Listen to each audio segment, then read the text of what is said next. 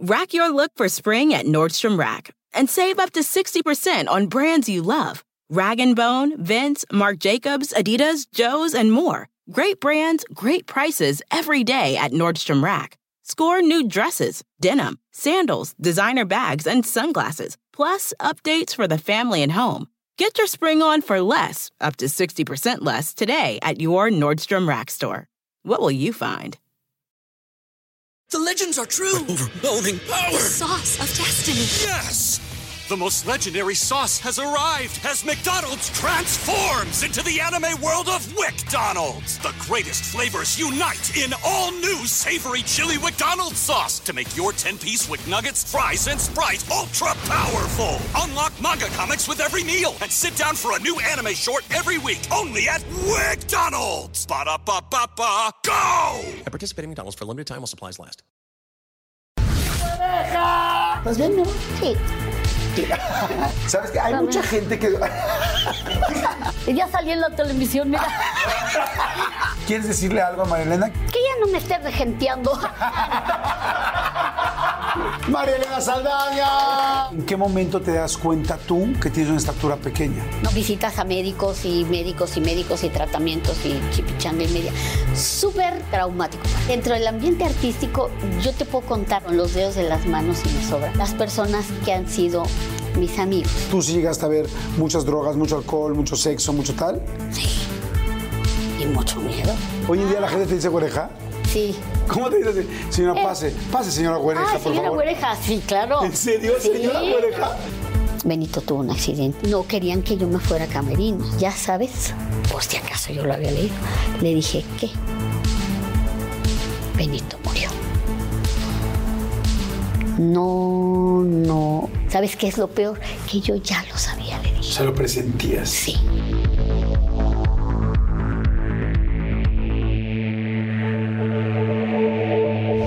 Pues bueno, hoy una entrevista muy especial.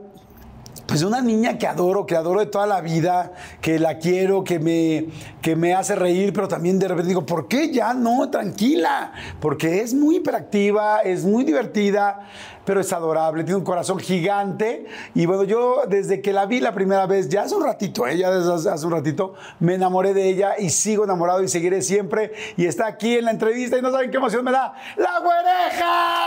¡Ay, güereja linda! Hola, ¿cómo te la super Ay, ay, qué emocionante.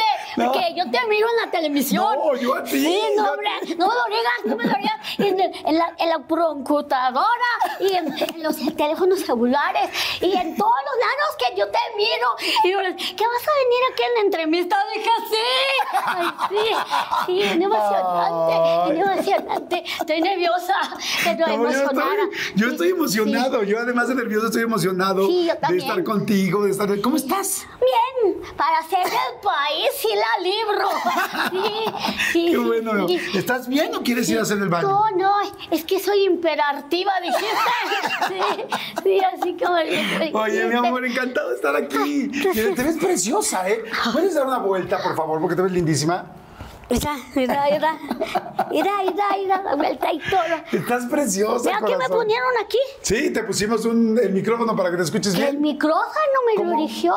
Así, me lo ponieron aquí. ¿Cómo te sentiste? Bien, bien. Bien. Ni cuenta me lo di. No, Qué no te fino cuenta. el viejo que.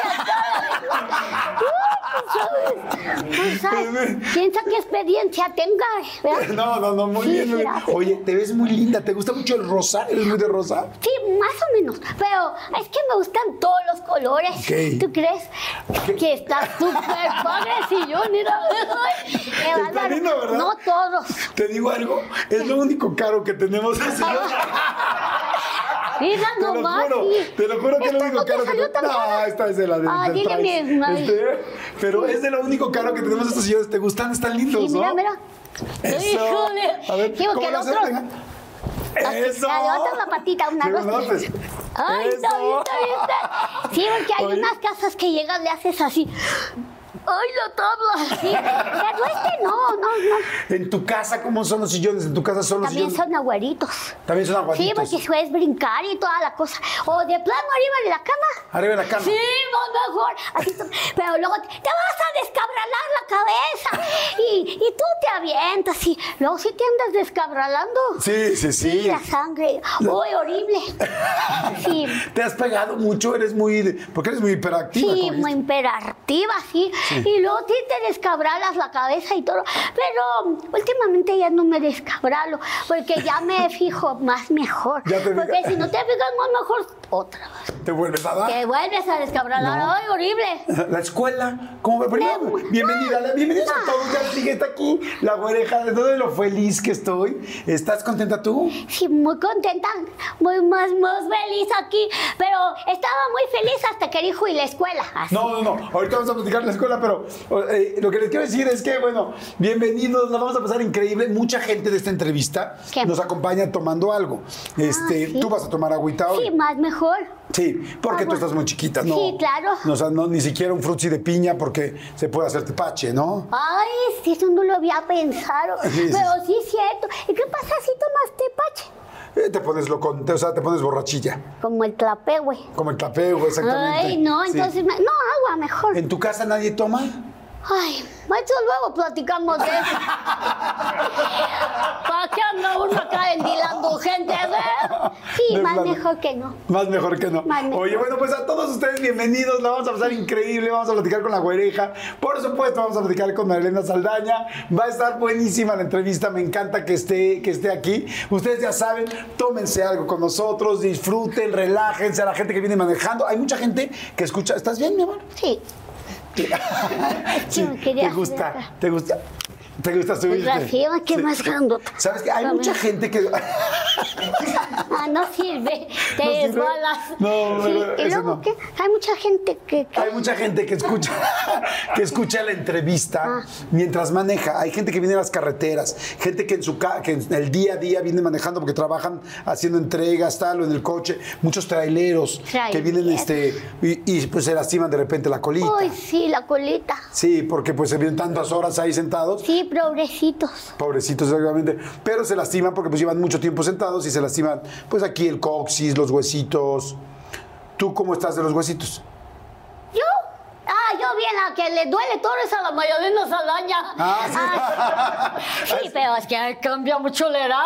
Sí. Claro, no es lo mismo los tres mosqueteros que 20 años después, ¿no? Claro. Así dice, así dice mi mamiringa. Sí, no, pero yo bien, mira. Sí, perfecto. ¿Cuántos años tienes tú, oreja? Mm, como unos, como unos seis, creo. Como unos seis, ¿crees? Sí, como unos seis, creo. ¿Qué te gusta a ti en los cumpleaños? Me gusta mm, los cumpleaños, me gusta el pastel. Las piñatas no. ¿Por qué? Porque te tapan los ojos.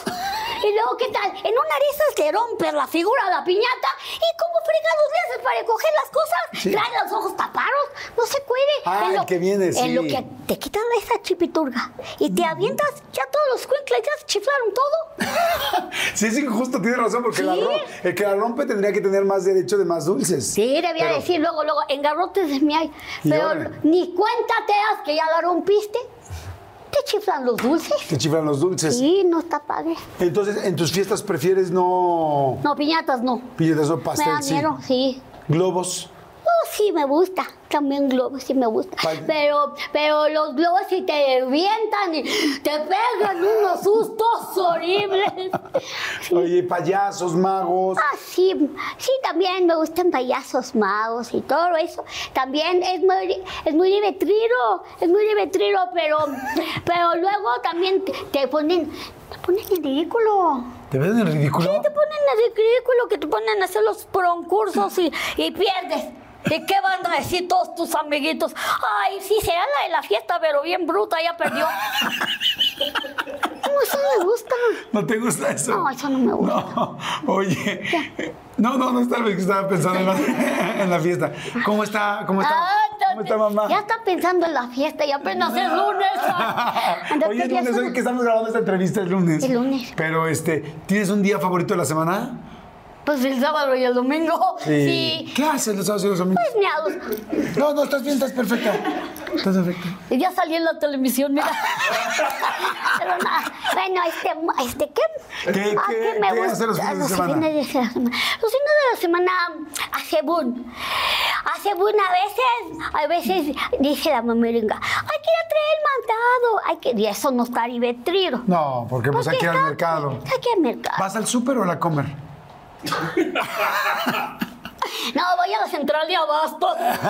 Sí, dice que porque sale más barato, ¿tú crees? Sí, sale mucho más barato de dice ella. Entonces van a que al súper. Ah, ¿Qué otra cosa hacen el fin de semana? Central de abastos. Y luego también, este, mm, por, ej- por ejemplo, a ver la televisión. Ok. Ahí dicen, ahora sí, ahora sí puedes ver la televisión porque es fin de semana. Y yo digo, ay, sí. Y, y- y yo por otro lado digo, ay, Diosito lindo, que no me preguntan si ya así la tarea. Y si no me preguntan, ya la hicimos porque ya veo la televisión. Pero si me preguntan, ¿y ya hiciste la tarea? Así entonces se cancela la Ya se televisión. pegó la cosa. Pues sí, porque ahora hay que hacerla. Ay, ¿tú crees? Oye, teléfono, tío. Es que ahora, pues con todo el rollo de YouTube, de TikTok y todo esto, ¿usas redes sociales? ¿Ves cosas en redes sociales o pura tele? Pues yo, yo nada más la televisión. Pero me lo presta la Mayalena Salaña para grabar en los, los TikToks. Ja, ¿Tú crees? ¿Ah? Me regentea la vieja. ¿Cómo crees?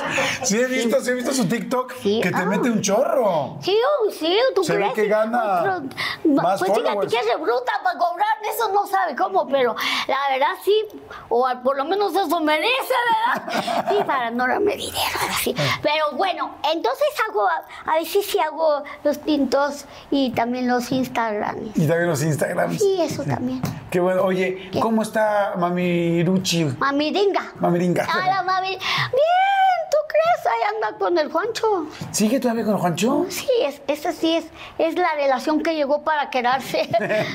¿Tú Y, ya- y- y, bueno, ya no, ya solamente ves al Juancho.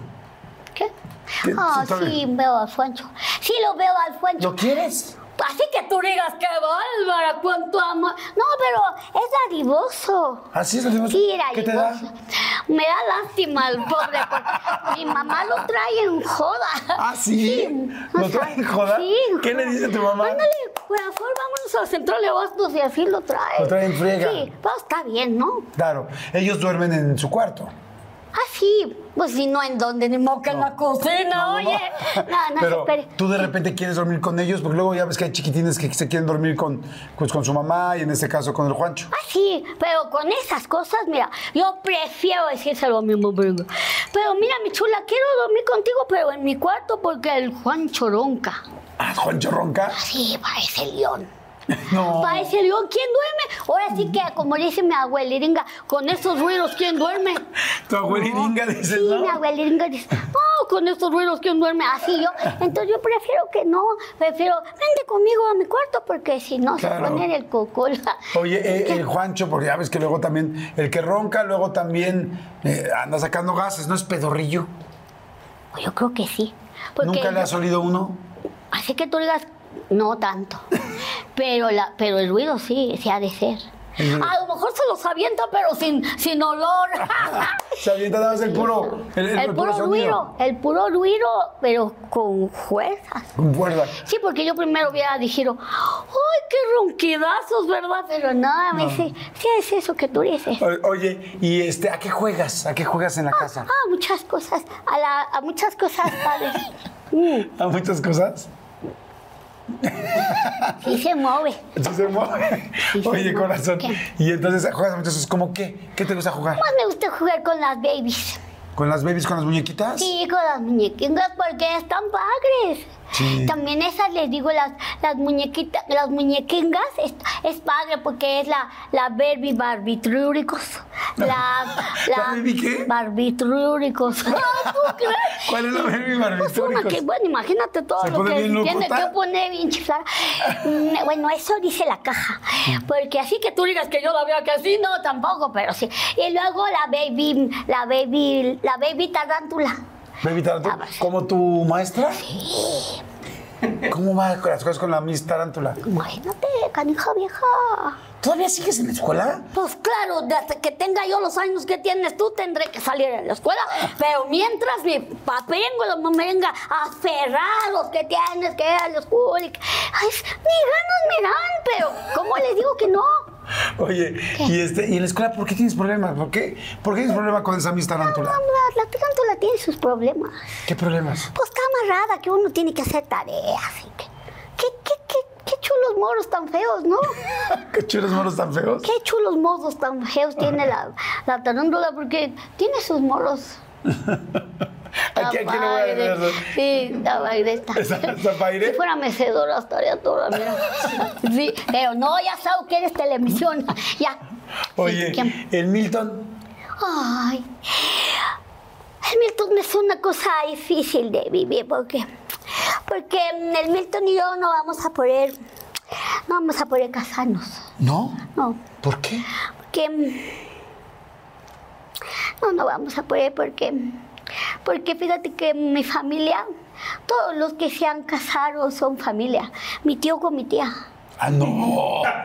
Mi, mi paparengo con mi mamenga, mi abuelirengo con mi... Y él y yo no hacemos nada. Nada. Entonces, ¿cómo vamos a poder casarnos? Pero es mejor casarse así, porque no es tan bueno casarse entre familiares a menos que seas del norte del país.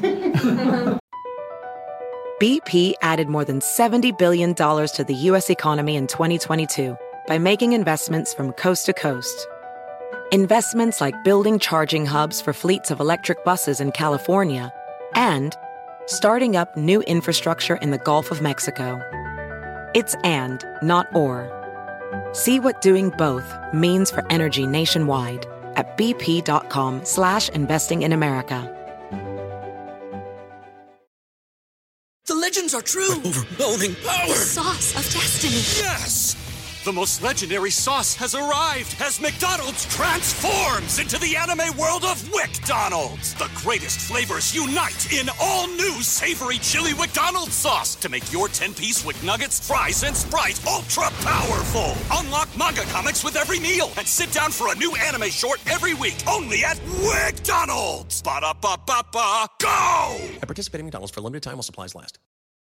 No te estoy entendiendo. No, no, no, ni yo los entiendo a ellos, pero está pasando.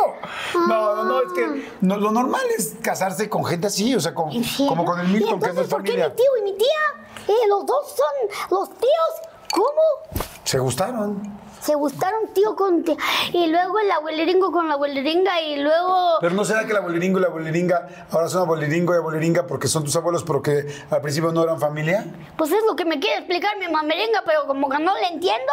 No lo entiendes. Pero, pues si tú me dices que sí, me ilusiono. Sí, ilusionate con Milton. ¿Cuánto tiempo lleva? Pues nada, poco, poco. ¿A qué juegan tú y el Milton? O sea, muchas cosas. El otro día jugamos al papá y a la mamá. No. Sí. ¿Y qué tal? Dios mío, no sabes. Nos peleamos cuatro veces. Sí, igualito. Muy, Sí. muy real entonces. real, muy real, sí. sí. Oye, se, digo, yo sé que estás chiquita, pero ¿se, se toman de la mano? ¿Se han, ¿Se han tomado la mano así? ¿Cómo?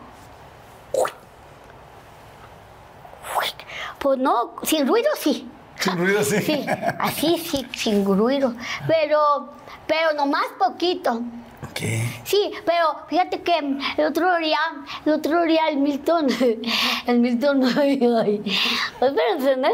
El Milton me dio un beso. ¡No! Sí, dijo mi mamá, ¡ah, qué chamaco tan atrevido! Le dije, si no se atrevió, lo tuvimos que agarrar entre cuatro chamacas. No, no quería, no quería. ¿Y tú sí ya querías tu beso? Pues, ¿cómo no? Claro. Y entre las cuatro, lo ¿pero hicieron un plan o cómo fue? ¿De qué? De para agarrarlo a... Ah, claro que sí. Mira, que, que yo acá me escondo detrás de, ya sabes, ¿no? El arbolito. Y ustedes se hacen así tarugas cuando... Ay, ya está bien, ya me quito. No, no, no, no, no, no, está bien. Me encanta tenerte aquí cerquita. Ah, bueno, está bien. Bien, yo rápido por lo convencí, ¿viste? No, no le pasa nada. Si quieres, yo la detengo. Y. Y luego, Oye, entonces hicieron su plan para poderte. Sí, entonces yo estaba detrás del arbolito. Ahí estaba escondida. Y no me dije, a ver si no se asoman los chonguetes, pero no me, no me se asomaron. Y entonces, que cuando ya venga, que quién sabe porque seguro vaya a la cooperativa. Y cuando ¿A pase dónde? a la cooperativa.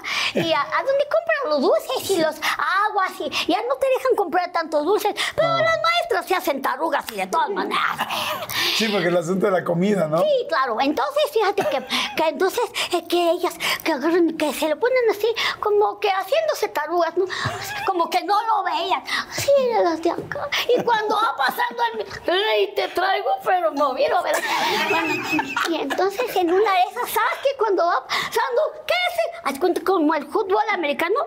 ¿Te acuerdas cómo se les avientan así? Pues así que se le avientan. Le dije, nomás no me lo maltraten mucho, que si no va a ser horrible, porque me lo van a dejar todo magriado, Ah, ¿Cómo? ¿Lo dejaron todo qué? morado. Entonces, entonces así que sí que me lo avientan al piso y toda la cosa. Y que yo dije, cuidado, muchachos. Y dije, no se aloquen tampoco, canijas viejas, ¿no? Porque a mí me decía así que ellas también querían besos, pero dije, en eso no quedamos, ¿no? Y luego ya dije, déjenlo sentadito por lo menos. Y ya cuando ya lo tuvieron, ya entonces ya lo pepenaron así en los brazos y, y decían beso, beso. Y ento- no quería. Pero dije, ¿quieres ir a la copetrera arriba, verdad? Entonces, si vas a caer a la copetrera arriba, entonces primero el beso, si no, no vas ni moro. Tuvo que, ¿Tuvo qué? tuvo que, y ya se fue a la copetrera arriba y todo. Pues de alguna manera le compraste el beso. No. No, no. O sea, no le compraste nada de la No, cooperativa. no, él que pagaba sus gustos y todo lo que quisiera en la computadora arriba. Pero ya sí. Ah, ok. Pero sí, no hay, no. Tanto no dijimos. No. Oye, ¿Qué? ¿cómo estuvo el beso?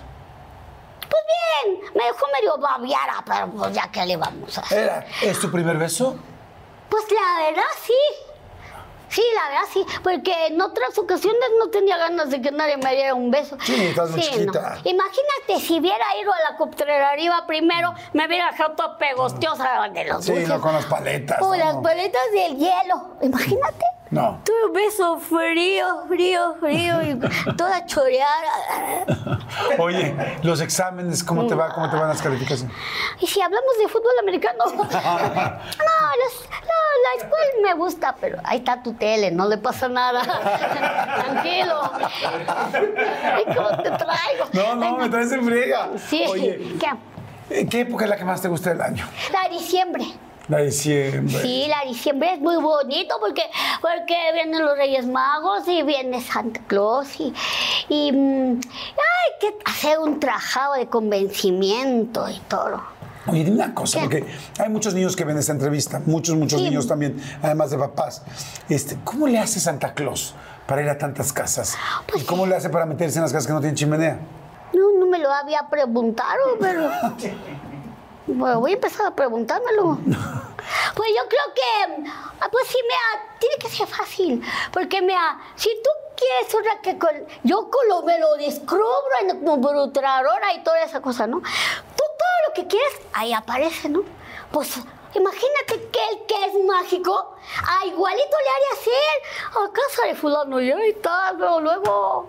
Igual que en la computadora y en los teléfonos celulares. ¿Y tú normalmente que, que te duermes muy emocionada cuando sabes que al otro día te va a traer Santa? Sí, sí, sí, muy emocionada, muy emocionada. Pero, pero el tra- te decía, el trabajo, el, el de convencimiento, ese es difícil. ¿Cuál es el trabajo de convencimiento? pues sí, es, muy- es un trabajo que me lleva como un mes entero. Porque mira, pasa enero, febrero, marzo, abril. Bueno, enero después del 6. Y de ahí febrero, y marzo, y abril, y mayo, junio, julio, agosto, septiembre, octubre. Noviembre empieza la bronca. No. Ahí va el convencimiento. Que mira que me he portado a todo dar y que voy reviendo en la cool y que las buenas calificaciones. Para convencerlo, porque si no, cuando llegue yo al árbol no va a ver nada. A ver, nada. Ese es el trabajado. Ese sí tiene su problema. ¿Te gusta el árbol? Ay, el de la madera sí, me gusta mucho. Y chiflado, pero no se lo fue a tragar el otro día.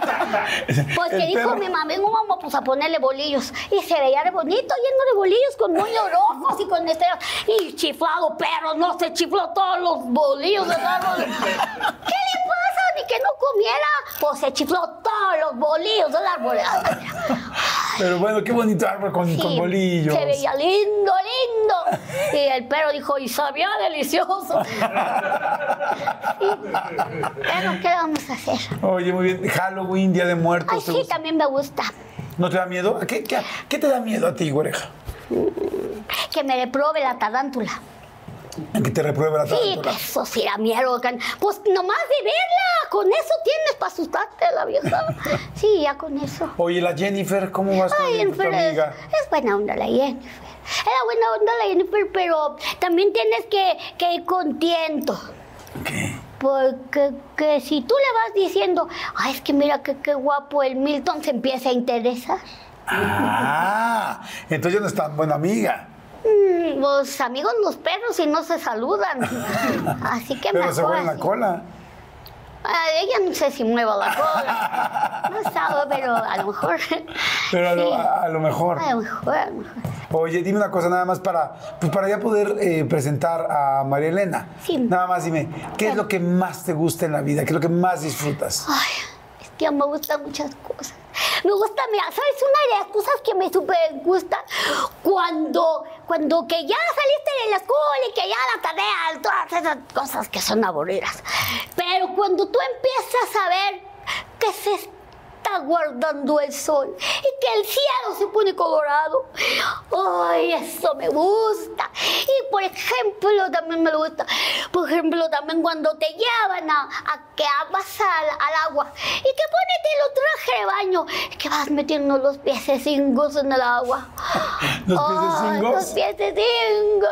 Y qué, qué cosa más preciosa y fresquecito. O si está el agua fría, salgo corriendo, porque esa no me gusta. Pero esas cosas son preciosas de la vida. ¿Eso es lo que más te gusta? Sí, más me gusta. ¿Estás bien? ¿Quieres refresco? ¿Quieres algo? No, así está bien. Así estás, así estás bien. Oye. Agarra tu teléfono. No, no, ya, ya, ya, ya, ya, ya le estoy agarrando. Oye, te adoro, me pareces fantástica, adorable, Ay, lindísima. gracias, sí. Una, una También tú a mí me caes súper bien. Qué linda. También te veo. ¿Sí? ¿En serio? Sí, en serio que sí. Ay, no sabes qué honor es para mí saber que, que, que- que me ves, güerejilla, sí, tan linda. Oye, ¿te parece bien si invitamos a María Elena para que nos platique también un poco de todo lo que han hecho juntas, de todo lo que ha pasado? Ay, de todo? sí, o sea, sí. ¿Quieres decirle algo a María Elena? ¿Quieres decirle? Ay, sí que. ¿Qué le dirías? Que ya no me esté regenteando. Me parece perfecto. Vamos, vamos a verla. Sí, vamos a Perfecto, verla. perfecto. Vamos a ver a Marilena Suárez. Te adoro. Dame un besito, por favor, que te adoro con todo mi corazón. Soy muy feliz de tenerte aquí. Es un honor que estés aquí. Te adoro, te admiro, Ah, te quiero muchísimo. Este, me encanta todo lo que has hecho.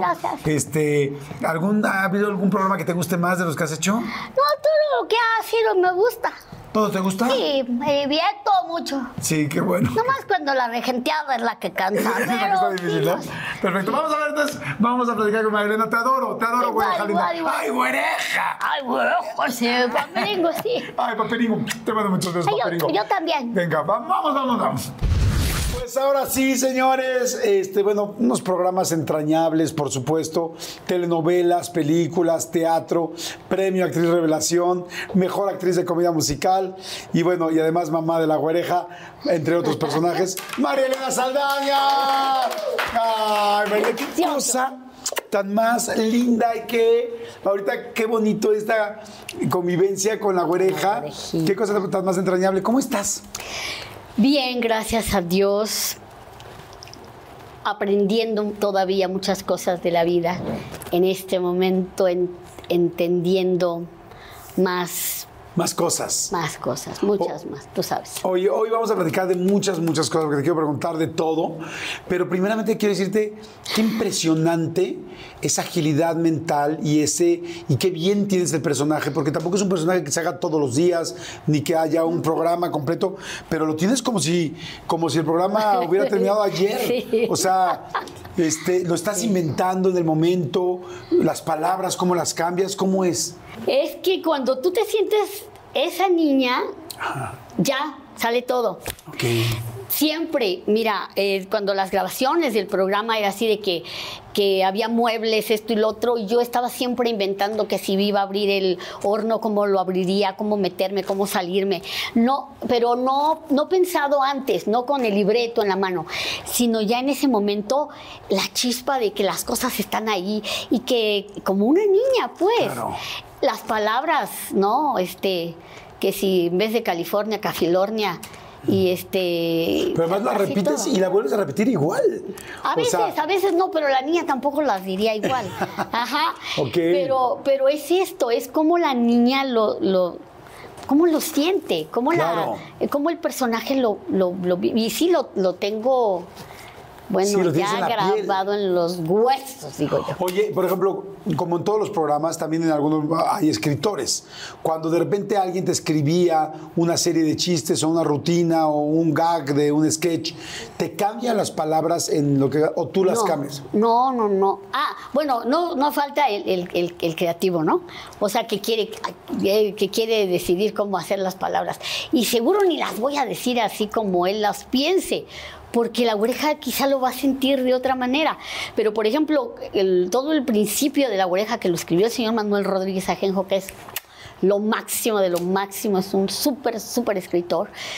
Nunca tuvo que escribirle este, cómo te lo va, aquí lo estoy. Por ejemplo, lo de Papiringo, lo de Papiringo sale de, de un, o sea, antes de que la oreja empezara a decir Papiringo, eh, microfoningo, tos- así, o el piecingo, Ajá.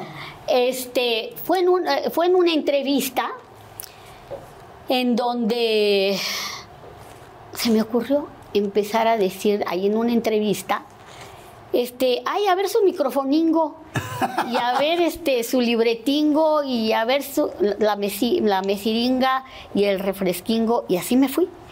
Y entonces es- estaba en gira. Y de ahí me agarré a, a decirles hacía las cosas, pero todavía no le decía a Benito papiringo todavía no empezaba la serie como tal. Habíamos estado haciendo los programas con, con el señor Stanley. Y, y- y entonces le fue también a la oreja que empezaron a, a contratar a Mariana Saldaña y que llevara la oreja. Y entonces en esas entrevistas para, pues ya sabes que vamos a estar en tal centro nocturno, bla, bla, bla, pero hay que hacer publicidad, llegas a las estaciones de radio. Y de ahí me arranqué con eso. Y entonces cuando ya empecé el programa, empecé a decirle papiringo. Ok. Y así fueron muchas cosas. La única que, por ejemplo, había que, que- que cuidar era decir, la- la- una muchacha que ayudaba siempre en la producción, yo le decía, no podía decir la mucha chinga, ¿no? Porque Across America, BP supports more than 275,000 jobs to keep energy flowing. Jobs like building grid scale solar energy in Ohio and producing gas with fewer operational emissions in Texas. It's and, not or. See what doing both means for energy nationwide at bp.com slash investing in America. The legends are true. Overwhelming power! Sauce of destiny. Yes! The most legendary sauce has arrived as McDonald's transforms into the anime world of WickDonald's. The greatest flavors unite in all new savory chili McDonald's sauce to make your 10-piece Wick Nuggets, fries, and Sprite ultra powerful. Unlock manga comics with every meal and sit down for a new anime short every week only at WickDonald's. Ba-da-ba-ba-ba, go! At participating McDonald's for a limited time while supplies last. Se oía como fuerte. Sí, se oía ¿no? fuerte, ajá. Pero, entonces, mucha chinga no. Pero de ahí en más, este, podía decir. Cualquier ingo, inga. Ajá.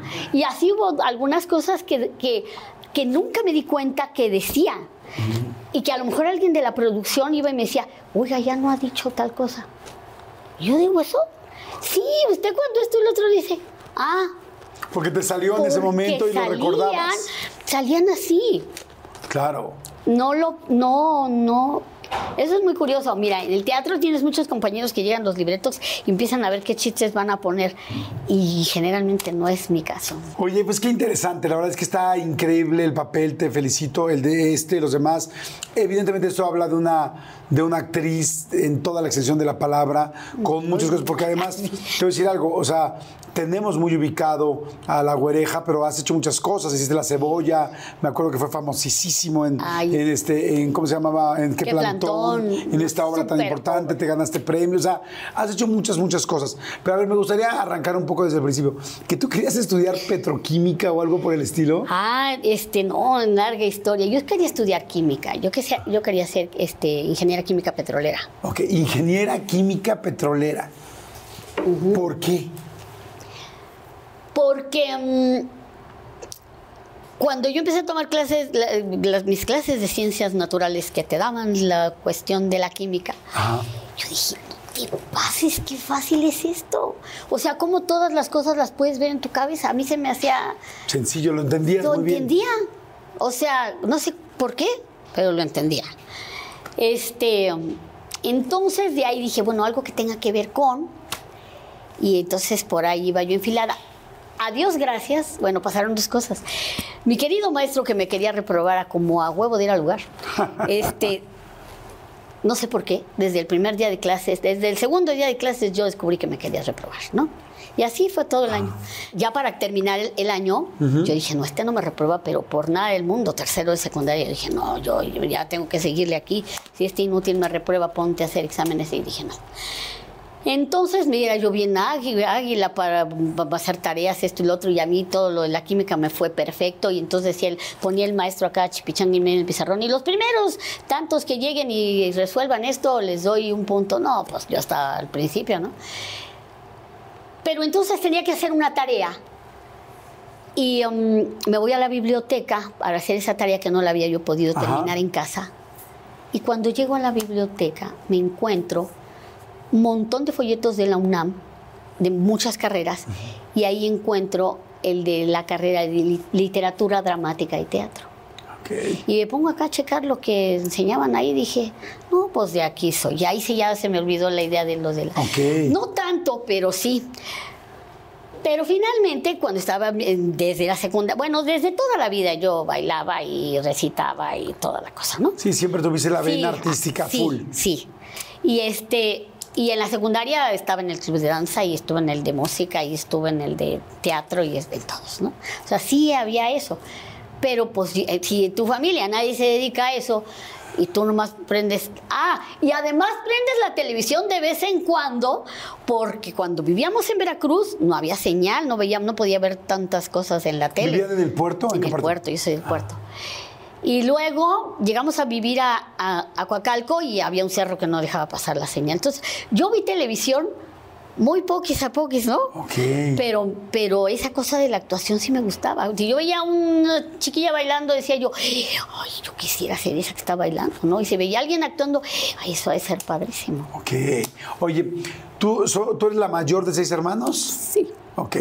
Pero no la más grande. Ah, Eso. Sí. Este, la mayor de seis hermanos. Sí. ¿Los seis hermanos eh, eh, siguen todavía juntos o no? Pues digo, este, ahora sí que juntos, pero no revueltos. Unos viven por aquí, otros por allá, otros por acá y así. Eh, eh, do- los dos más chicos medios estuvieron en este negocio también de la actuación.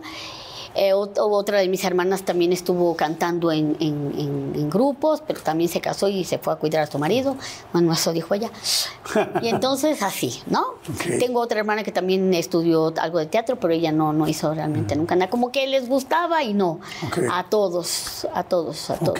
Oye, ahorita hace rato cuando mencionábamos al papiringo, que evidentemente vamos a platicar de Benito Castro, que qué duro y qué lastimoso lo que, ¿Y lo que sucedió.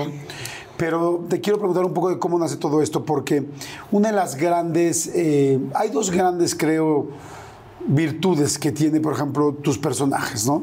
Uno, en el caso de la huelga, es evidentemente tu talento y tu agilidad mental y, y tu parte actoral. Y también, por ejemplo, el asunto de la pequeña estatura para la güereja fue fantástico. O sea, es algo que machó Ay, que da- estaba dado. increíble. Estaba, sí, estaba dado porque además, pues es un adulto que verdaderamente podía o puede verse como niño. Te quería preguntar, ¿alguien más de tus hermanos eh, nació con una pequeña estatura? Pues no te estoy diciendo que yo soy la más, la más grande, la más, la mayor, pero no la más grandota. Ah, la ma- ah, claro. Es que que hablabas de edad. Tienes No. razón. La mayor, pero no la más grande. No, no. Nadie más nació. No, nadie. Ok. No, nadie. Que es un, ¿qué?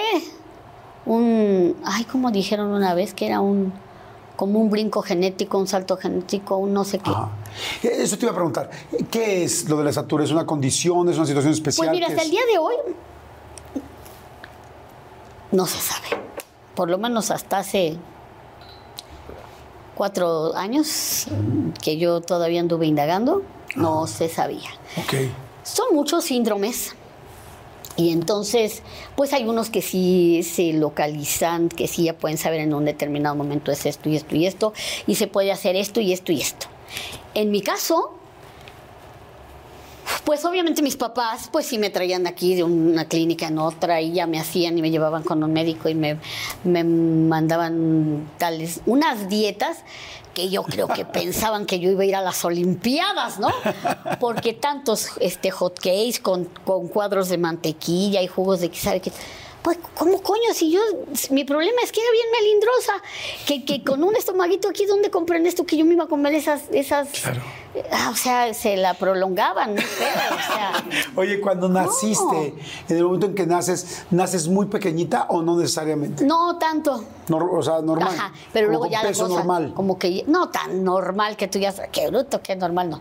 Pero tampoco se echaba de ver como que la cosa se iba a ir yendo más despacito, ¿no? Y es cuando empiezan las visitas a médicos y médicos y médicos y tratamientos y chipichanga y media. Súper, súper traumático para mí. Súper. ¿Cuándo te acuerdas? Ah, perdón, no te Ah, interrumpí, dime, dime. No, porque, ¿Por qué? porque los, porque los, me- los, ahora soy amiga de un montón de pediatras, ¿no? No sabes, súper amiga de un montón de pediatras. Solo en mi cumpleaños tenía yo cuatro en mi cumpleaños. Pero, este, pero en aquellos saberes yo no los quería. Y bueno, dicho sea de paso, si algún pediatra nos está viendo, que no se la prolonguen. Tienen que fijarse qué onda con los niños, porque eh, eh, viven en un mundo, o, o- o vivían por lo menos en aquellos saberes, ojalá ya hayan cambiado, en donde ellos se sienten médicos y no pueden sentirse médicos, tienen que sentirse allegado a ti, Al niño. al niño. Entonces yo lo sufrí horrendo. O sea, porque no eran empáticos, lindos, juguetones. Un día me quitaron de con mis papás, me sentaron en una mesa, me rodearon de fulanos ahí y se morían de la risa los animales. Y yo decía, espérense, ¿qué les pasa? ¿Pero real se reía? Sí, sí, claro. Hay que- No eso sé me qué. de Entonces yo. súper poco profesional. Sí, entonces yo de ahí. Pues tú pregúntame si ahorita yo soy, muy- bueno, sí soy amiga de los pediatras, ya te dije. Sí, pero no- no fue cómodo. Pero yo, por ejemplo, soy muy em, seguidora de la medicina alternativa, por ejemplo. Porque con todo lo que vi, o sea, me... ah, Oye, ¿en qué momento te das cuenta tú que tienes una estatura pequeña? No, pues si yo lo oía todos los días, porque mi papá se los decían a los médicos, ¿va? Y todo, en cuanto llegaba al consultorio, pues me medían. Y que no sé qué, pues ya sabía yo que algo no andaba bien. No alcanzas a dimensionarlo, esa es una realidad. Mm, cuando llego a la primaria, este, las niñas de sexto año era así de, ay, mira la que chiquita, que no sé qué, ¿no? Y entonces yo dije, ah, no, pues entonces ya estoy entendiendo cómo va el business, ¿no? Pero también tenía sus ventajas, Ajá. porque las niñas de sexto se daban cuenta que yo no salía al recreo porque estaba amarrada la maestra en que yo tenía que pegar letras en el cuaderno y yo me tardaba mucho en pegar las chifladas letras y las niñas de sexto entraban a hacerme la tarea. Entonces, siempre tuvo sus ventajas. Oye, pero fíjate qué interesante, cómo, cómo una situación puede, que en un momento puede parecer pues bueno, que puede ser un problema, resultó siendo una gran virtud, ¿no? O sea, una gran situación porque te dio una personalidad, te dio una forma distinta. Eh, eh, digo, eres muy talentosa y estoy seguro que te hubiera ido muy bien, pero, pero tenías también una situación especial que hacía que fuera más, por ejemplo, estos personajes, ¿no? Que tuvieran un algo increíble, diferente, distinto, mágico. Yo incluso lo diría mágico. Sí, a lo mejor. Mira, desafío es aquel problema que cuando te llega lo enfrentas y cuando lo enfrentas le llamas desafío. Y si ese desafío tú lo sabes eh, canalizar, las cosas van a ir a tu favor. Bendito sea Dios, yo pienso que, que a la hora de que, de que ya, ya iba yo a nacer, como dijeron, ay, en la madre esta nos faltó este, materia prima, ¿no? Pues pónganle otra, una gracia debe de tener, ¿no? Y yo siento que esta, esto que, que yo siento que tengo arriba del escenario, Sí, ese, este don, esa virtud. Ajá. Mucha gente me dicen como que, si gracias a eso yo, yo es que me hice conocida y la fregada. Yo digo, pues entonces todos los que estuvieran de baja estatura estarían en el escenario, ¿verdad? Y seguro que no. Pero obviamente sí, en el caso de la oreja, pues estuvo... Sí, sí, porque marchaba perfecto con Ajá. el, con el personaje. Pompín Iglesias decía, cuando andábamos en gira, y que pues la alberca, y ahí todo nos iba a la alberca, ¿no? Y decía, es que Mariana Saldaña, Mariana Saldaña, es la Miss Universo, la misma, la Miss Universo, vista desde Gallola, vista desde Gallola. Ay, qué lindo. Salud, corazón. salud, salud. Oye, bueno, entonces me decías que sí hubo un momento complicado con los médicos, sí te sentiste incómoda chiquita, decías, ya, por Sí. favor. O sea, Sí, porque ya llegó, fíjate nada más que grave, ya llegó en que yo vivía en el puerto de Veracruz, me traían a la Ciudad de México a todos los tratamientos, estudios y todas esas cosas. Entonces un día hicieron este de cuenta un juicio, pues sí, era cabal. O sea, el juez era yo creo que el, director de, centro médico, tambache de médicos, el médico que estaba en calidad de fiscal y lo que tú gustes, y que qué le vamos a hacer y qué, qué opina fulano, qué- qué- o sea, así, ¿no? Tal cual. Yo tendría nueve años. Entonces, este, ahí deciden, estaba en remodelación el centro médico, ahora eh, siglo XXI, ¿no? Y entonces a mí me iban a tener en el centro médico La Raza y me iban a llevar en ambulancia al centro médico a ponerme hormona de crecimiento. Con lo que a mí me daban de pánico las ambulancias, empezando por ahí. Y entonces yo no iba a poder estar con mis papás. O sea, ellos me iban a tener que dejar ahí, este, internada, y irme a llevarme y traerme y así, para ponerme hormona de crecimiento. Yo en ese tiempo no sabía, lo supe años después, los riesgos que tenía que me pusieran hormona de crecimiento. Porque además, cuando sabes qué síndrome es, qué va a pasar, que esto, pues igual pónganla. Pero si en mi caso, hoy no se sabe qué síndrome es, pues era así de que, bueno, vamos a ver a ver qué Sí, sucede, sí. ¿no? Uf, Entonces. y tú nueve años. Y yo nueve años. Y entonces, yo no sé si convencí a mi papá o, o nomás fue así como que el, el tiro de gracia, porque había un riesgo muy grande. En ese tiempo parece ser que esa hormona de crecimiento era de chango o de no sé qué carancho. Y luego el problema era que podía yo tener un retraso mental. Entonces eso sí lo sabía mi papá. Entonces mi papá ha de haber dicho, pues de 10 es nuez, pero burra tampoco. Así que, pues no, ¿no? Y entonces... Y ahí decidieron no a la hormona de Ya no me crecimiento. quisieron. Mira, ya no me trajeron, pero tuve que hacer una negociación con mi papá Ok. a mis nueve años. Me dijo mi papá, no te voy a llevar, no vamos, no vamos a ir. Pero yo quiero que no se te olvide nunca que no vas a ir porque tú no quieres. Porque tú lo decidiste. Para que el día de mañana no me digas, ¿por qué no me llevaron? ¿Por qué no me hicieron? ¿Por qué no? Yo dije, pero sí, por supuesto. O sea, no me voy a quejar nunca. Pero no quiero volver a una clínica. Y mi papá dijo que no. Cuando ya nos íbamos a venir a vivir a, a la Ciudad de México, dije, ya se ningó el chingocio. Porque ahora sí no me va a sacar, pues voy a estar ahí a dos cuadras y me lleva Across America, BP supports more than 275,000 jobs to keep energy flowing.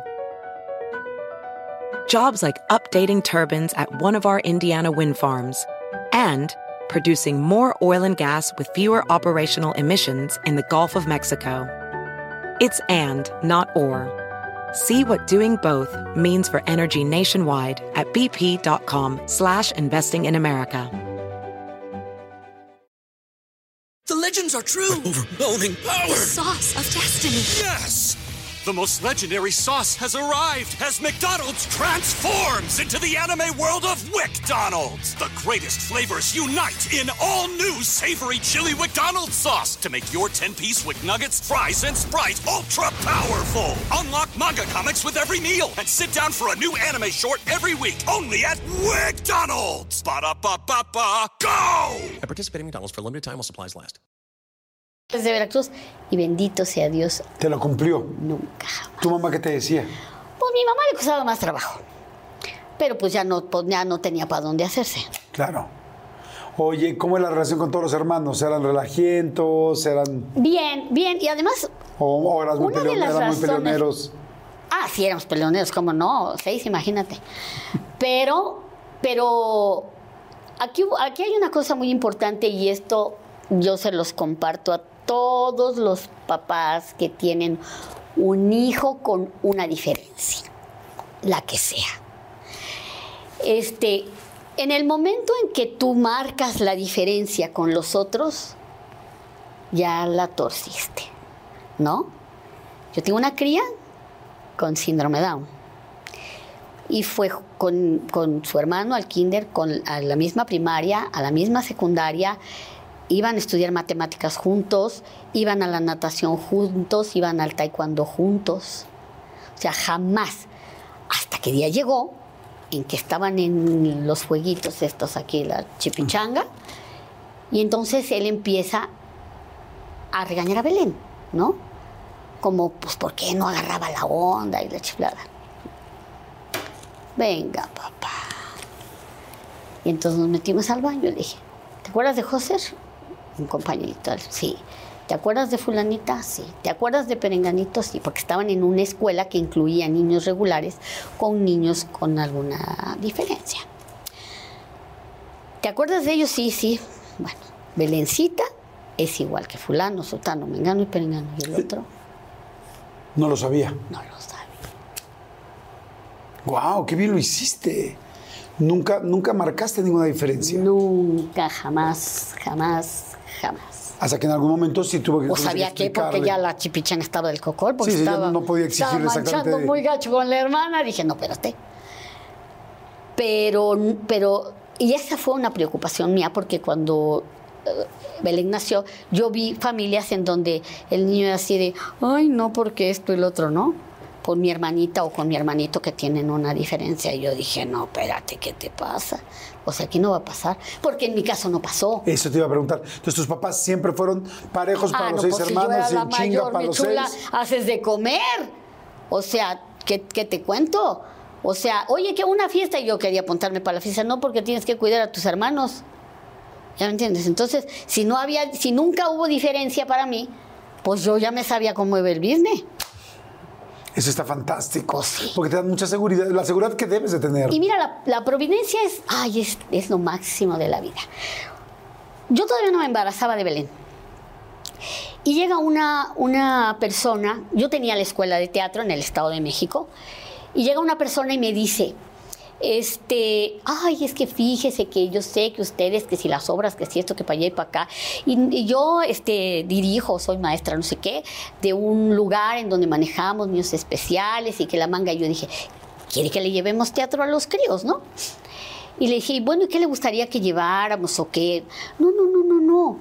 Yo quiero que, que- que se haga algo, este, que ustedes actúen a algo o que den pláticas o algo con sus alumnos para concientizar a los papás sobre el trato que les tienen que dar a los niños especiales. ¿Por qué? Porque nosotros hacemos un gran esfuerzo aquí en, en la- en las clases y esto y lo otro, y cuando llegan a la, a- A la casa. a la casa, ahí se descompone el asunto porque ahí hay diferencias, tú no puedes, tú no vas, tú no lo haces, tú no esto, tú no lo otro, tú no aquello, y los hacen a un lado y mira qué, qué brillantes fulanos están, mengano y perengano, y al otro me lo están Sí, haciendo a un no, lado. no. Entonces, eso es lo que queremos que haga. Ah, bueno, ok, perfecto. Entonces le dije, nada más permítame ir con todos mis alumnos para compartir con todos los niños y ver qué onda y que vean con quién van a tratar y, y que platiquen y que esto, que lo otro. Ah, ok, perfecto. Hicimos todo el, el, numerito, la manga, llegamos, todos mis alumnos preciosos de la vida se presentaron para concientizar a los papás, era un lloradero a todo lo que daba y todo, bueno, padrísimo. Este, porque porque nos pusimos todos a estudiar acerca de las personas con, con- con lesiones cerebrales este, y demás, ¿no? Bueno, y yo también, dicho sea de paso, yo les di mi testimonio, ¿no? Y, este, y hablándoles de esto, ¿no? De cómo mi papá esto, ta, ta, ta, ta. Pero ¿quién me iba a decir que ese era un... Ese era una escuela Para ti, para mí. claro. Fíjate. Porque, porque después ibas a vivir la misma situación. Claro. Oye, que, que cómo da vueltas la vida y cómo, cómo la vida también te va acomodando y te va ayudando y te va dando, supuesto. pues como dices tú, esos, esas lecciones previas Sí. que vas a necesitar. ¿Cómo me dices que con tus hermanos un relajo, tal, todos, pues como seis hermanos? Y este, ¿cómo era la escuela? ¿Cómo, ¿Cómo fue la escuela? ¿Cómo te sentías? ¿En algún momento te sentiste eh, incómoda o al contrario? No, no fui líder, es que soy líder. Qué bueno. no sé ¿no? si para bien o para mal, pero soy líder. Entonces eso ha sido, eso fue muy bueno siempre. O sea, en lo que la maestra, o sea, la güereja tampoco crees que es así como que, ay, fue prodigioso aquí. No. O sea, María Elena tiene mucho que ver con la güereja. Entonces, este, no, no, no, no, nunca tuve ese problema.